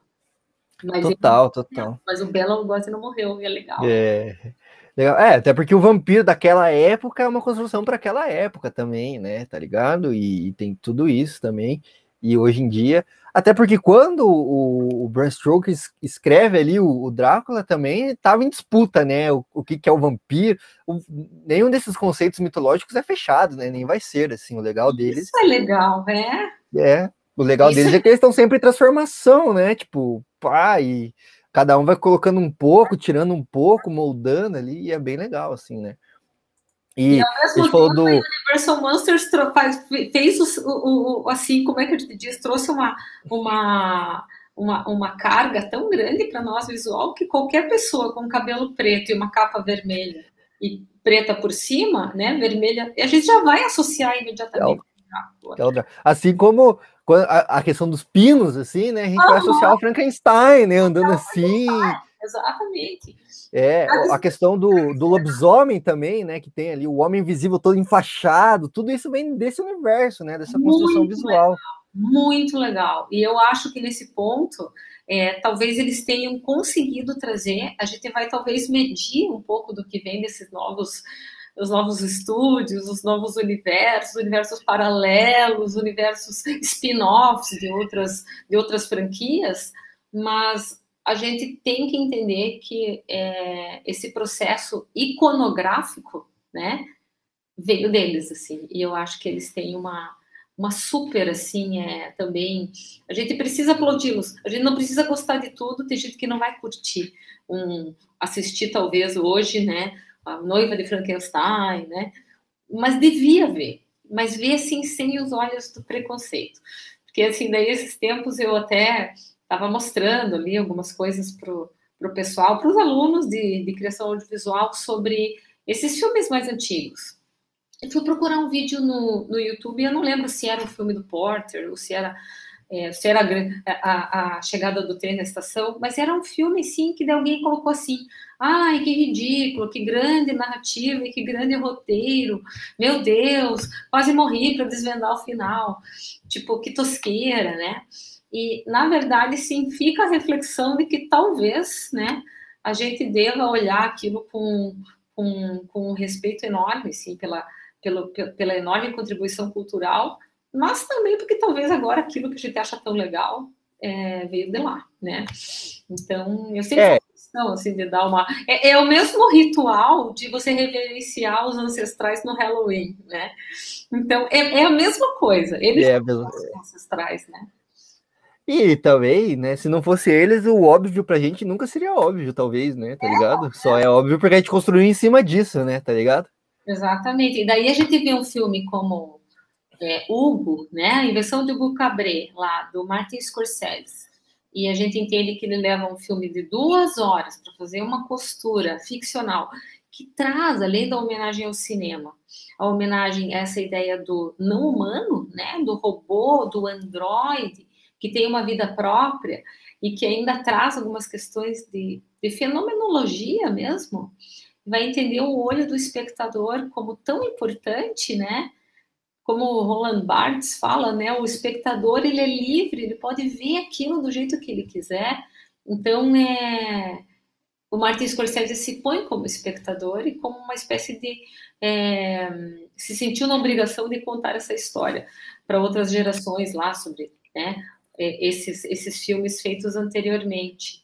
E quem sabe fosse legal se um diretor, talvez um Tim Burton, talvez o Michel Gondry, talvez o Ridley Scott, fizessem uma, um apanhado desses filmes né, do, do expressionismo e da, da Universal, é, dessa era né, dos anos 1930, 40, 50, é, com essa metáfora toda. Né? Que quando eu mostrei o Hugo para os meus alunos, eu tive um aluno, eu nunca vou esquecer, que se emocionou muito e falou assim: Eu não sabia que ele existia. Ele não sabia que aquele personagem ficcional, que era o Georges Méliès, que estava no filme do, do Cabré, era um personagem que tinha existido, not only tinha existido, como ele tinha mudado a vida dele, que ele era um grande é, curtidor de cinema. E ele estava visivelmente emocionado e virou um grande amigo meu. E a gente fica pensando assim, como é importante a gente contar uma história ficcional para depois revelar que ela é verdade, né? total, total, né? E o impacto disso também, né? Do, do, desse próprio filme, né? Da visão do espectador, assim, né? E é, voltando um pouquinho aqui, a gente falou do Bela Lugosi, né? Mas, tipo, esse universo criou vários outros é, atores clássicos, assim, né? Vamos colocar aqui o próprio Boris Karloff, que é quem faz o Frankenstein e faz a Múmia também, vários filmes da Múmia, ele quem faz, uhum. é, também virou um clássico, assim, né, do cinema mundial, assim, o Boris Karloff, assim, que é a, versão oficial, assim, do Frankenstein, né, para todo imaginário da cultura pop, assim, é Sim. é também a, a versão oficial para muita gente da cultura pop da Múmia também, né, teve lá o primeiro filme da Múmia, assim, né? Foi o, o Boris Karloff quem, quem fez a Múmia, assim, e tal. E então tem várias, várias pessoas também, assim, né? Nossa, muito importantes. Eu acho que eu diria que esses três, para mim, são os mais afetivos, né? O Boris Karloff, o Bela Lugosi e o Vincent Price, mas tem muitos outros. E eu acho que é muito interessante pensar que eles têm atuações muito diferentes, né? E que e eu acho que o Boris Karloff é um grande ator. Que eu acho que pouca gente percebe isso. E a delicadeza realmente, assim, da expressividade que ele traz, ele não, em nenhum momento, ele, ele passa uma algo, ele é um personagem que se, se propõe dentro daquela narrativa a ter uma, uma atuação é, monodramática, mas não é. E tem momentos que me emocionam, assim, acho. É, não, ele, ele consegue transitar, assim. Inclusive, se você assistiu Frankenstein, depois assistir a Múmia, assim, você não diz que é, é o mesmo ator, assim. Não, não diz que é o mesmo ator, porque são duas ações muito singulares, assim, né? Dois lugares, ele vai para dois lugares bem diferentes, assim, né? Então, é... muito legal. E outro grande ator é o Conrad Veidt, que é o, o César, que é do gabinete do Dr. Caligari. Do Dr. Caligari. Por mais que ele pudesse usar recursos, né, de maquiagem e luz e de algumas atuações dramáticas, ele soube colocar dentro das expressões que ele poderia é, ter, né, como material de trabalho, é, é, algo é, fabuloso. E a gente pode dizer, então, que nesse período, muitas questões que vieram, talvez, do teatro, mas que depois passaram a ser transformadas no cinema, é, elas também influenciaram bastante gente, né? E daí hoje a gente Total. talvez tenha alguns atores que talvez tenham incorporado o papel, fazer o papel de si mesmos, né? não vou nem falar quem, mas tem atores que a gente sabe que estão fazendo um papel de si mesmo, só estão, né, mudou, às vezes não mudou nem o É, tá, é, é, o ator que interpreta ele mesmo em vários filmes, né? Então, e de repente, sim, a gente tem uma contribuição e talvez esses atores, aos poucos, eles também é, tenham contribuído, né, para o mundo da atuação, das artes dramáticas, das artes cênicas, é, trazendo algo assim que fosse é, muito mais delicado do que no palco de um teatro, né? Onde algo canastrão tinha que ter bastante gestual, talvez lá no início dos anos 20 também tivesse que ter, mas que com a, a entrada de close-ups e plano médio, eu conseguisse explorar algo dentro do olhar que vê, como diz o Bartes, né? O olhar que olha, que vai ter que construir ali uma, uma uma percepção intelectual e a outra afetiva daquilo que está vendo, então eu tenho que me preocupar com ele. Então eu acho assim que o cinema dessa época teve uma preocupação com quem estava vendo, sabe? Sim, se conseguir me explicar, mas assim, tipo, uma preocupação de a pessoa que está vendo se emocionou, se assustou, pensou... É, não, sim. Até porque o, o, teatro é muito imediatista também, né? Não que seja algo, algo ruim, né? Mas, mas é uma, é uma característica inerte ao teatro, né? Tipo, Exatamente. o ator tem que causar reação na hora. Na hora e a coisa vai muito rápido. E no cinema existe esse efeito do gripping, né? Que eu tenho que estar preso na tela e aquele momento também vai passar tão rápido, frame a frame, mas ele pode ser eternizado. Né? Eu posso ver de novo. E eu Sim. posso querer ver de novo, especialmente agora. Então, eu acho que ver esses filmes agora e... é uma coisa muito mais generosa, né? E o ator e a produção podem, tipo, claro que naquela época tinha muito mais limitação tecnológica também, né? Mas não ficou legal, a gente pode regravar, né? A gente pode fazer de novo, assim, né? É, Mas aquela obrigação, né? Que foi retra... que foi re... É, como diz você um pouquinho, você mencionou algo muito legal sobre a questão da da estética nazista, né? Que na verdade a estética nazista veio trazer de volta esse idealismo, entre aspas, né? Essa idealização. Idealização, isso, de uma parada que nem existe na, na é, vida real. Exatamente. De uma realidade que era é, by request, né? Pelo governo. E daí, é, ou pelos grandes poderes, vamos colocar assim. Aí o que acontece? Eu também vou recuperar, né, na visão deles, um, um ideal é, platônico, do bom, belo e justo, um bom, belo e justo que só existe na minha cabeça, né?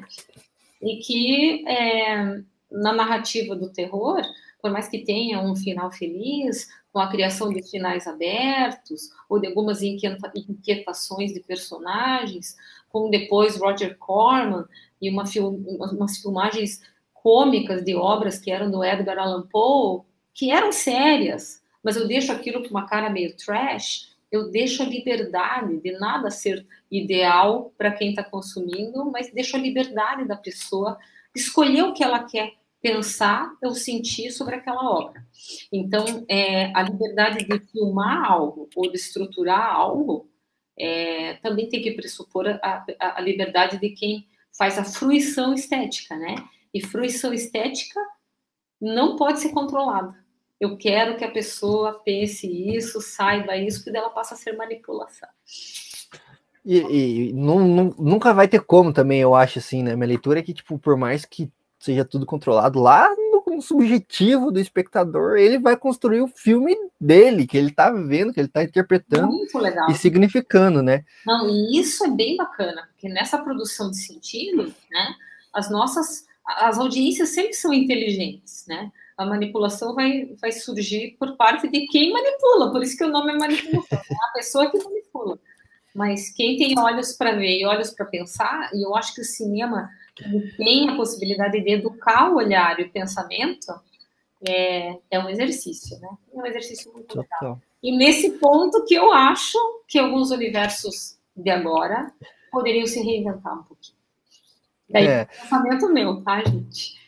Não, mas total, interessante esse, esse ponto, assim, porque é, é, é a gente está notando essa, essa não sei como eu posso chamar isso, mas essa mudança, né? Esse intercâmbio, a gente saiu lá do expressionismo alemão como Ai, arte, nossa. como vanguarda, e a gente chegou aqui no universo da Universal, né? Ainda como arte, né? Tem as questões estéticas bem marcantes, assim, principalmente no Drácula. É muito bonito, cara, o filme, assim. É, é impressionante que é baixo orçamento total, mas ele é muito bonito, cara, esteticamente. E mas assim, ainda tinha algo de arte, aqueles diretores, aqueles diretores de fotografia lá do expressionismo alemão ainda estavam atuando e trabalhando aqui, mas, cara, esse universo rapidamente descamba para algo puramente comercial, né? E, cara, muito rapidamente, porque aí vem a noiva do Frankenstein, que ainda é um filme interessante, né? Assim, de se trabalhar algumas questões de gênero também, assim. Mas aí você já tem é, o filho do Frankenstein, você já tem o filho do Drácula, a filha do Drácula, você tem o filho do lobisomem, Sim. o Frankenstein contra o Drácula, enfim, é. filmes que eram feitos justamente essa questão do sob encomenda, justamente para vender ingresso de cinema, porque aí os executivos da Universal viram que esse universo monetizava bem, e aí encomendaram um monte de filme, assim, vai fazendo, vai fazendo, não, mas é ruim, não, mas vai fazendo, mesmo assim. Talvez tenha sido aí, né, uh, um grande, assim, é, uma grande percepção do cinema como negócio e um negócio muito lucrativo, né? E talvez essa tenha sido a grande má influência, né, da, da, da Universal. E daí a gente já estava naquela naquela fase também que alguns estúdios já estavam produzindo o Star System. Então, já estava aquele sistema em que eu deveria usar alguns atores, eu deveria fazer coisas para que Humphrey Bogart fizesse, ou para que Lauren Bacall estivesse, ou para que. E daí eu deixo de ter, é, talvez, uma, uma, uma importância maior né, na narrativa, porque eu passo a querer agradar o público para que ele me renda. Vira um negócio vira uma coisa, talvez uma visão né, mais capitalista da coisa mesmo. Total, e, total. E daí eu acho que no caso do, da Universal, ela começa a pensar assim, no uso, entre aspas, né, de alguns artistas frequente pela atuação. Mas depois a coisa já começa a ser assim, né? O uso da palavra Frankenstein, mais um do Frankenstein, mais um, né? E mesmo do sucesso de alguns atores, é por outros estúdios, também passa a ser assim, né? O filme do Frankenstein com, né, Karloff, o filme do, do Drácula agora com o Christopher Lee, o filme, né, é, é, de, de, de, cinema no ar com, né, então ele passa a ser um, um modus operandi, e daí a gente já tem, né, algumas cabeças é, monetárias, talvez, não que não tivessem antes, né, mas eu imagino, a gente consegue perceber mesmo, como você pontuou aí, um, um, comportamento muito comercial e que não tem como fazer um filme express. É que nem banda, né? Aquelas bandas que começam super legais e com sangue nos olhos, né? E fazendo coisas, como comumente se diz por aí, as bandas não têm dinheiro e fazem umas músicas maravilhosas e daí depois, com 15 anos de carreira, o cara não tá mais pegando o metrô para ter algo para ver vivo, né? O cara tá andando em limusine, meu Deus, por que, que ele vai escrever? Então, eu acho que foi um pouco isso que aconteceu, né? Total, total. E aqui no Indutal que a gente tem alguns episódios assim, lá no começo ainda, quando ainda tudo aqui era mato ainda nesse canal aqui, é, a gente tem alguns episódios a gente pergunta assim, se eu não me engano é até o primeiro assim, né? É o cinema, ele é arte ou ele é entretenimento puro e simples assim? E aí a gente nunca nunca respondeu essa pergunta assim sabe? É um debate que ainda assombra as nossas cabeças aqui, assim, mas é porque é isso, entendeu? O Universal Monsters. Porra, o Carl Leme tava, tava querendo ganhar dinheiro, cara. Ele saiu de Nova York, foi para Hollywood porque em Nova York ele não tava ganhando dinheiro, tá ligado? E ele foi para Hollywood para fazer dinheiro, né? Ele cria o um universo para fazer dinheiro, mas ao mesmo tempo ele traz essa galera que é artística, entendeu? Que tem uma veia artística pulsante, que vai pensar a estética do quadro, que vai pensar a história do Drácula, entendeu? E e aí aos poucos isso foi se perdendo, entendeu? Foi tipo, não, vamos aí que nem a prof colocou. Mais um filme do Drácula, aí tipo, pô, mais um, cara, tá ligado? O que que eles vai falar agora, entendeu? Pô, se você for ver, cara, os filmes do Frankenstein, assim, ele morre, tipo, trocentas vezes, cara, tá ligado? Ele, tipo, ele morre muito e ele volta, e cada vez é de uma maneira mais estapafúrdia, assim, que ele volta, entendeu? Tipo, rindo da audiência, assim, entendeu? Tipo, tirando a gente para idiota mesmo, assim, tá ligado? Tipo, tá aqui, ele voltou. Não, mas como é que ele voltou se no outro filme ele tinha morrido? Não, ele voltou porque sim. E tipo, meu, ah, não, sai daí, conta uma história direito. Mas será que isso também não anda acontecendo nos filmes atuais, né? Onde existem tantos reboots, e uma vez eu até comentei, e eu sou super nerd, eu, eu gosto muito, eu, eu sou colecionadora de quadrinhos, mas eu gostaria de, de falar algo assim que é, provavelmente assim alguém da indústria me censurasse, mas parem de fazer os filmes um pouco, deixem os filmes serem eternizados, né? Por que ter um filme do Batman todo ano? Todo ano um novo, todo ano, cada dois anos tem que ter um filme do Batman, um do Superman. Né? Agora sim, só não tem filme novo do Iron Man porque ninguém sabe quem pôr no lugar, porque virou Star System. Eu preciso, eu estou repetindo aquilo que foi é, criticado, né, no começo da grande era do cinema. Então, assim, a era de ouro de Hollywood, né, com todos aqueles artistas bem pagos, depois ali a gente está anos 40 ali, é, Rita Hayworth, né? A gente tem Marilyn Monroe, a gente precisa ver eles no ar. A gente precisa tanto ver esses filmes é, sem eternizá-los, então eu acho que talvez assim a gente precise talvez numa, a gente está numa crise criativa, né? É claro, claramente a gente percebe isso, né? Quando um diretor da Marvel vai fazer filme para DC, um diretor da DC vai fazer filme para Marvel, e daí uma hora os caras falam assim, não, os fãs vão falar alguma coisa a esse respeito, né? Universo expandido não queremos, queremos ver o filme antigo lá que o Zack Snyder fez, vamos lá, restore the Snyderverse. E daí, talvez eu precise escutar as pessoas. Talvez nem seja um filme tão bom assim, mas talvez as pessoas precisem ser surpreendidas. E daí teve o filme lá do, do, do, James Gunn que causou bastante, muito mais, na minha opinião, daí, desculpa fãs, por ser um bom filme, mas por ter chacoalhado as pessoas. E precisava, né? Então, acho que esse é um grande mérito, assim, é o mérito da criatividade. E é. as pessoas não são bobas, as pessoas sabem disso, né? E isso já está começando a aparecer nos streamings, né? Na compra de, de filme em, em, em canais de streaming, né? As pessoas já Total. sabem disso, né? Total, e, e, e, é isso, assim, é, essa parada, o Universal Monsters é um prelúdio do que pode, né? Não tô dizendo que vai acontecer, mas que pode acontecer com o universo cinematográfico da Marvel. Que, que é sucum, sucumbir é. diante do próprio peso, entendeu? Tipo, tem tanta. Porra, o Kevin Feige fazendo quatro, cinco filmes por ano, cara. Lançando quatro, cinco filmes. E, cara, tudo igual, cara. Tudo igual.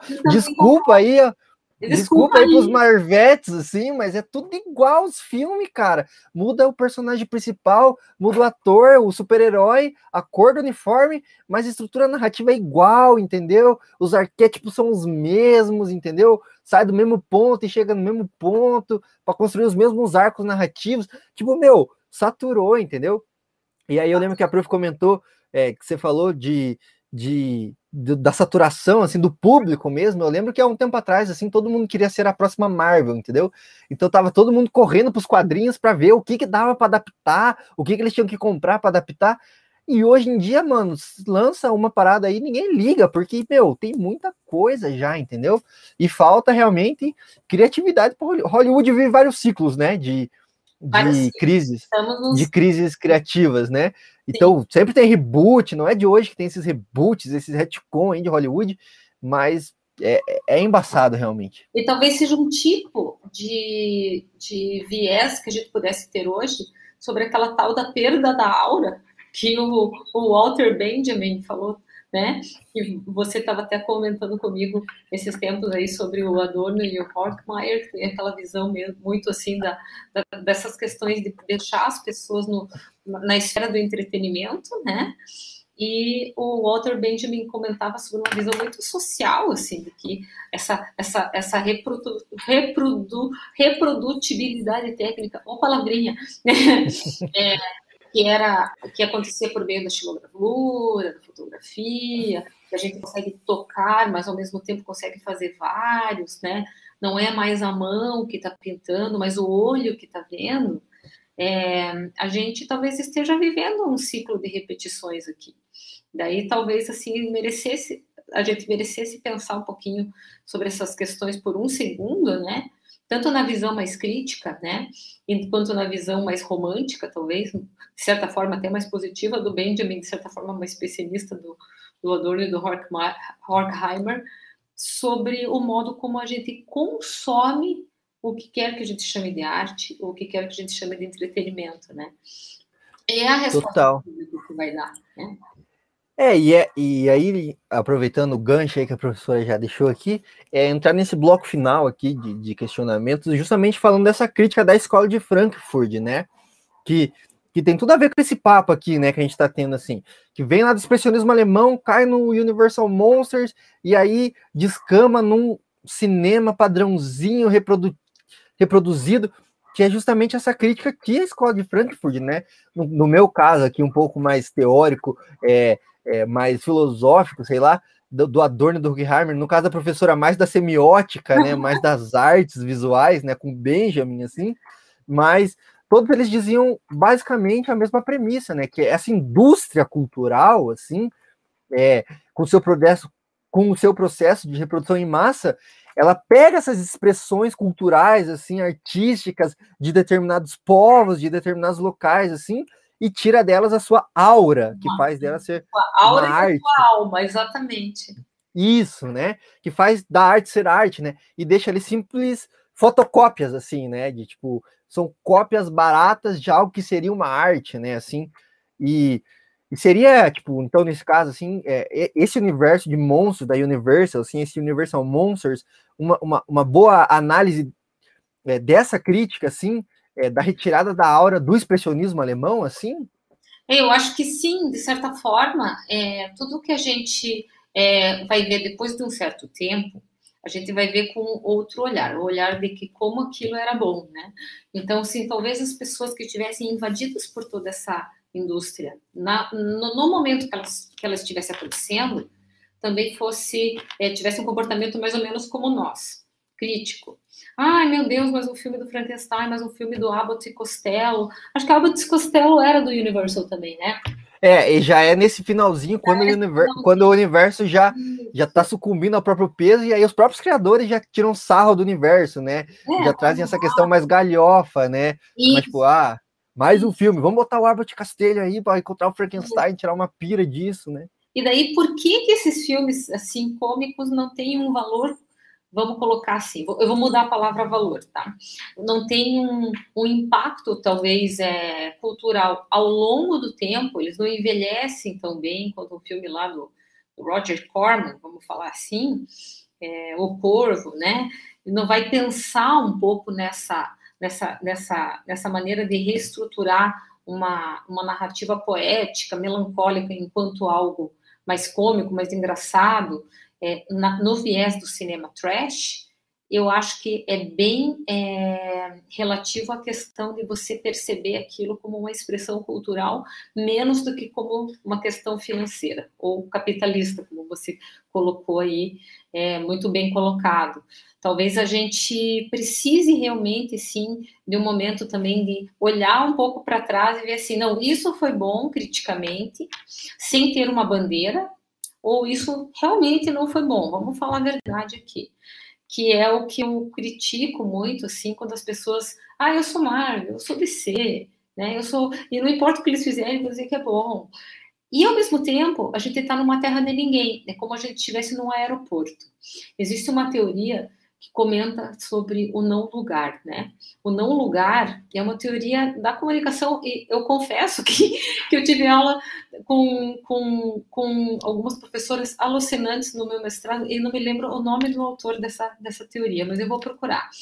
É, mas as minhas professoras é, Sandra Fischer e, e Denise Guimarães ali comentavam muito sobre essa questão de você perceber o local espacialmente, as marcas, o modo como elas se desenham e o que elas dizem com o sentido de localidade. Isso acontece no cinema, isso acontece nos diretores, isso acontece nas narrativas. Então, eu sei que estou vendo o filme do Hitchcock, né? Eu sei que estou vendo o filme do Charles Lawton. Ou talvez eu não seja, não saiba o nome do cara, mas eu sei que eu tô, ou que eu, ou pelo menos eu sei que eu estou naquele gênero, né, de filme. Mas quando eu começo a uniformizar as coisas, né? Tipo, poderia ser Marvel, poderia ser DC. Porque, né? Os diretores, os atores já estão trocando, né? Qual que é, né? Muda um pouquinho a capa, muda um pouquinho. E, na verdade, eu acho que esse é um, talvez um reflexo da nossa sociedade, falando assim, sem julgamento. Talvez as coisas sejam assim mesmo.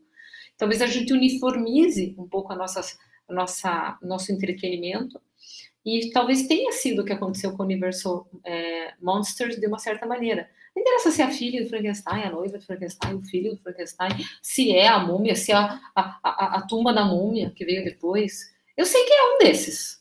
Então, é tipo, eu deixo de ter um respeito pela aura daquela produção. E daí aquilo vai se esvaziando, né? Se esvazia em unicidade. Tinha dois conceitos ali do, do do Walter Benjamin, mas acho que o que eu gosto mesmo é, é, de falar dessa coisa unicidade, né? Único. Aquilo é só um. Só tem aquele quadro do Van Gogh, Os Girassóis. Eu posso reproduzir, tem um lado bom, que o Walter Benjamin pontua, que agora mais gente vai ver. Né? O quadro está reproduzido aqui, eu posso ver. Mas ele vai perder um pouco da né? Não vou ver aquela pincelada grossinha com aquela tinta ali que o Van Gogh pintou chorando, né? E que ele viu aquele girassol com o olho nu dele. Ele viu aquele girassol mudando de cor, né? Então talvez eu precise ver o girassol mudando de cor, às vezes, para eu entender que tem que ter uma aura, que é algo único numa peça cultural, cinematográfica, uma obra de teatro, um livro, uma poesia, e que eu não produza aquilo em série. A não ser que eu vá falar sobre isso de, uma moda, de um modo artístico e crítico, eu vou usar exatamente o fato de ser em série como uma reflexão crítica, que foi o que o Andy Warhol fez daí, né?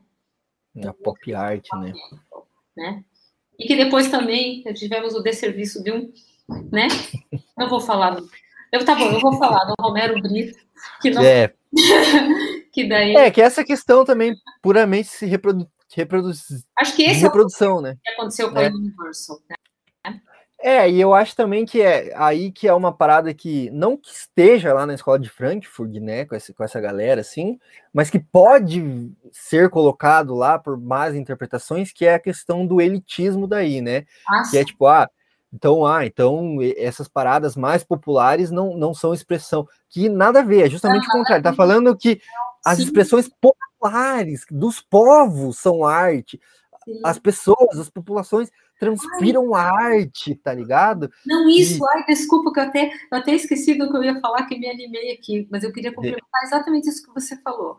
Uma coisa que eu acho bem é, legal sobre essa teoria do não lugar é a gente perceber hoje que qualquer lugar que a gente vá, Todo lugar tem uma Panvel, um Salão Marli, um, né, uma droga raia. Então parece que estamos no mesmo. O McDonald's. McDonald's. A gente vai no aeroporto, é qualquer aeroporto. Aí hoje a gente vai para uma cidade diferente, né? Eu quero ir para Berlim, quero ir para o Rio de Janeiro. Todos têm a mesma coisa. Eu vou comer um McDonald's porque está ali. Eu vou fazer as mesmas coisas porque me traz um conforto, que é essa crítica que eu acho que o o Adorno e o Horkheimer trazem, que é as pessoas ficarem na zona de conforto no pão e circo, né? Sim. Sem valorizarem suas próprias expressões, né? O seu próprio folclore, mesmo o folclore atual, o seu folclore urbano, né?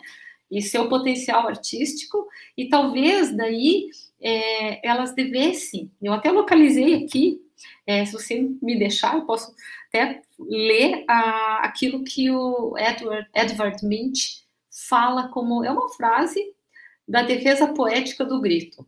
Eu acho que Por favor. que precisava hoje, talvez para nos salvar de algumas produções tão em série, é, desprovidas dessa coisa que você mencionou, Valdir né? Dessa arte das pessoas e das pessoas se apoderarem disso, né? É essa Só... coisa mexicana de ir no, no, no, cemitério, ver os seus, os seus é, ancestrais é, imortalizados num jardim, não porque eles estão lá para sempre, mas porque eu vou curtir aquele momento num Halloween, né? Alguma coisa assim. E, não, com certeza, eu vou até pediria, por favor, para a professora ler essa frase, né? Mas só eu queria fazer um breve parênteses antes, então, de dizer que é, essa crítica é justamente isso, né? De entender que não, é, ah, então só a arte que está no museu é arte, uhum. isso é a aura. Não, é justamente o contrário, é entender que essa, essa massificação, essa repetição faz com que a arte se perca, a arte local, a arte urbana, Exatamente. a arte dos povos mesmo ali, do próprio expressionismo alemão que depois é cooptado por Hollywood, se perde, entendeu? Se, se, perde, porque vira reprodução, vira mais do mesmo, que é um pouco que a gente vê com a música, assim. Ah, então é o que é popular não é arte. Não, o que a gente está dizendo é que a indústria fonográfica, a indústria cultural não está preocupada em fazer arte, entendeu? É isso mesmo. Tá, tá preocupada em fazer dinheiro, que aí é uma crítica ao capitalismo é, até imperialista, assim, né? Esse termo que às vezes é meio caricato falar, né? Mas é o, um capitalismo mais imperialista que vai fazer o quê? Vai massificar, vai deixar tudo igual. Essa coisa que a professora falou do tudo igual, vem um pouco de, desse Hollywood também, que espalha seus tentáculos pelo mundo em todo, assim, e vai deixar. Regras, né? Isso, e vai deixar tudo igual, e aí a Netflix dominando o pico aqui mesmo, e aí é só Marvel e DC no cinema aqui, e tem um episódio, eu, eu me referencio bastante, né? Assim, eu referencio os próprios conteúdos nossos aqui. Mas tem um episódio que a gente faz sobre o folclore nacional também, que a gente fala um pouco disso, assim, né? Eu trouxe até o, o Alvaz do Folclore BR aqui para a gente falar justamente sobre isso, assim, sobre como a gente tá assistindo tanta porcaria enlatada da Marvel e da DC, assim, tá perdendo coisa nossa, que local que é muito foda, entendeu? Muito, muito mesmo, muito verdade. A gente tem, é, e não usando o Oscar como termômetro, né? Mas também já usando, porque pode ser uma coisa pop, mas é, todo mundo fica até de madrugada lá esperando para ver quem é que vai ganhar. Mas assim, a gente tem produções incríveis, né? A gente tem o, o Menino e o Mundo aí é, ganhando prêmio.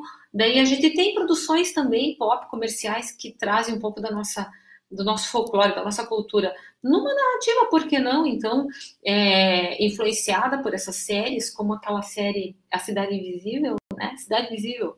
E daí traz um pouco da nossa cultura para transformar numa também numa mensagem de uma causa ambiental super importante e antropológica, né?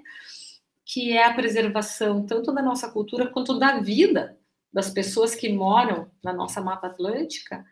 E daí, de repente, a gente precisa prestar atenção nisso. Muito bom esse teu recado. E é isso mesmo. Total, total. E falar também que a gente tem uma cultura pop local aqui, nossa, né? A gente até brincou nesse episódio aí que eu mencionei, que é, o Alto da Compadecida é cultura pop nacional, né? Perfeito, perfeito. E a gente tem personagens curitibanos aqui. A gente tem o Planta em quadrinhos, que é maravilhoso, gente. Assim, leiam o Planta. Ele é feito, eu nem conheço o autor, mas espero conhecê-lo em, breve. É, é uma, uma, uma publicação muito bacana. A gente tem o Gralha, que é um, um, um, personagem curitibano super bacana. A gente tem a Loira Fantasma e editoriais incríveis aqui, que é, são do meu amigo Fulvio, que é o coordenador de biblioteca. Tem várias coisas legais aqui. Tem o José Aguiar, que faz coisas incríveis, ganha, ganha prêmio fora do Brasil e a gente precisa conhecer esse trabalho, né? Então a gente precisa mapear e fora os próprios filmes que, que temos aqui em Curitiba, né? É daqui o grande Silvio Bach e a gente assim precisa talvez sentar um dia, como você mesmo disse, né? E não deixar talvez esse consumo tão massificado. Acho muito legal eles terem é, falado isso e você ter atentado para essa questão. E quando a gente fala assim, né? Claro que é muito importante que tudo esteja acessível a todos, mas que, estando acessível a todos, a gente tenha a possibilidade de refletir criticamente sobre o que, o que a gente está vendo. E para isso acontecer, a gente precisa ter acesso a várias coisas legais, né?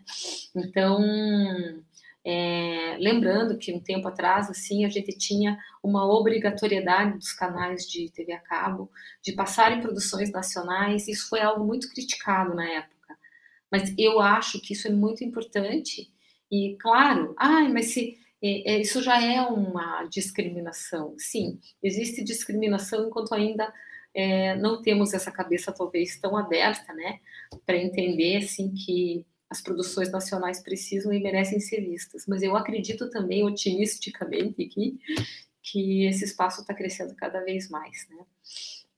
E vocês têm que fazer, né? Tem que pegar aquele lema do cinema modo, é, cinema novo, né? Uma ideia na cabeça e uma câmera na mão e realmente fazer as coisas acontecerem. Porque tem Total. muito filme de baixo orçamento e muita criatividade e filmado com celular e né, arte de rua sendo filmada e transformada em narrativa. É, essas coisas são muito legais, né? E a gente precisa colocar, e as plataformas nos ajudam, né? A gente consegue mostrar nosso trabalho.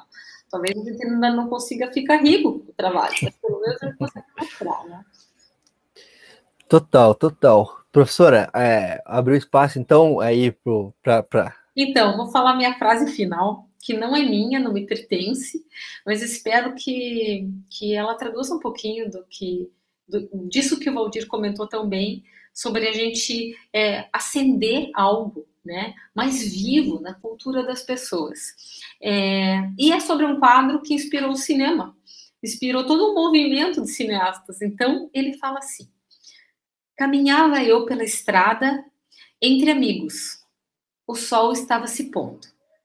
De repente, o céu ficou vermelho sangue. Fiz uma pausa, pois estava me sentindo exausto. Me apoiei na cerca. Sangue e línguas de fogo estavam acima do fiorde azul escuro da cidade. Fiquei ali, tremendo de ansiedade, e senti um grito infinito passando pela natureza. Este era o grito e é assim que ele é, intitulou uma das obras mais importantes das artes plásticas e também, por que não agora dizer, uma das obras mais importantes do cinema. E uma das obras mais imitadas de todos os tempos. É, é uma mais feita releituras, né? espero que esse grito, né, acorde a galera aí para produção. Total, total. Ainda mais é, emendando aí no que emendando o que a gente estava falando aí do, do, finalzinho, que desperte a gente para a importância da arte nacional também, né? Valorização do, do, do, do que é nosso, né? Porque ainda mais em tempos uh, tão macabros que a gente está vivendo, assim, né? É, de perseguição, de destruição do patrimônio cultural histórico nosso aqui, né? Local, assim. E por é. que não nesse Halloween, já que esse é um, um, um, podcast que vai falar sobre Halloween, a gente pensar sobre as nossas criaturas fantásticas também, né? Elas são bem-vindas aqui e elas são, de repente, é, dignas de todo nossa nosso respeito aos nossos ancestrais brasileiros também. Total, total. Então, Prof, muito obrigado aí pela presença aí no, no, no nosso humilde podcast, né? É, abrir também espaço se a prof quiser deixar algum recado final aí, recomendações também de livros, filmes, séries, sobre tudo isso que a gente falou aqui. É o espaço, então, prof. Então, pessoal, eu agradeço muito a presença de vocês me escutando, né? Uh, eu acho que é um espaço incrível da gente discutir coisas com muita informalidade, não precisa ter protocolo nos estudos, os estudos são livres, e isso é uma coisa muito, muito legal é, e positiva que tem acontecido nesse momento. É, eu queria recomendar para vocês essas séries muito legais que são brasileiras, né? É, não conheço nenhum dos produtores, então, né? Não tenho nenhum jabá aqui, que é a Cidade Invisível e O Escolhido, que são séries que falam um pouco desse imaginário fantástico é, nos confins do Brasil.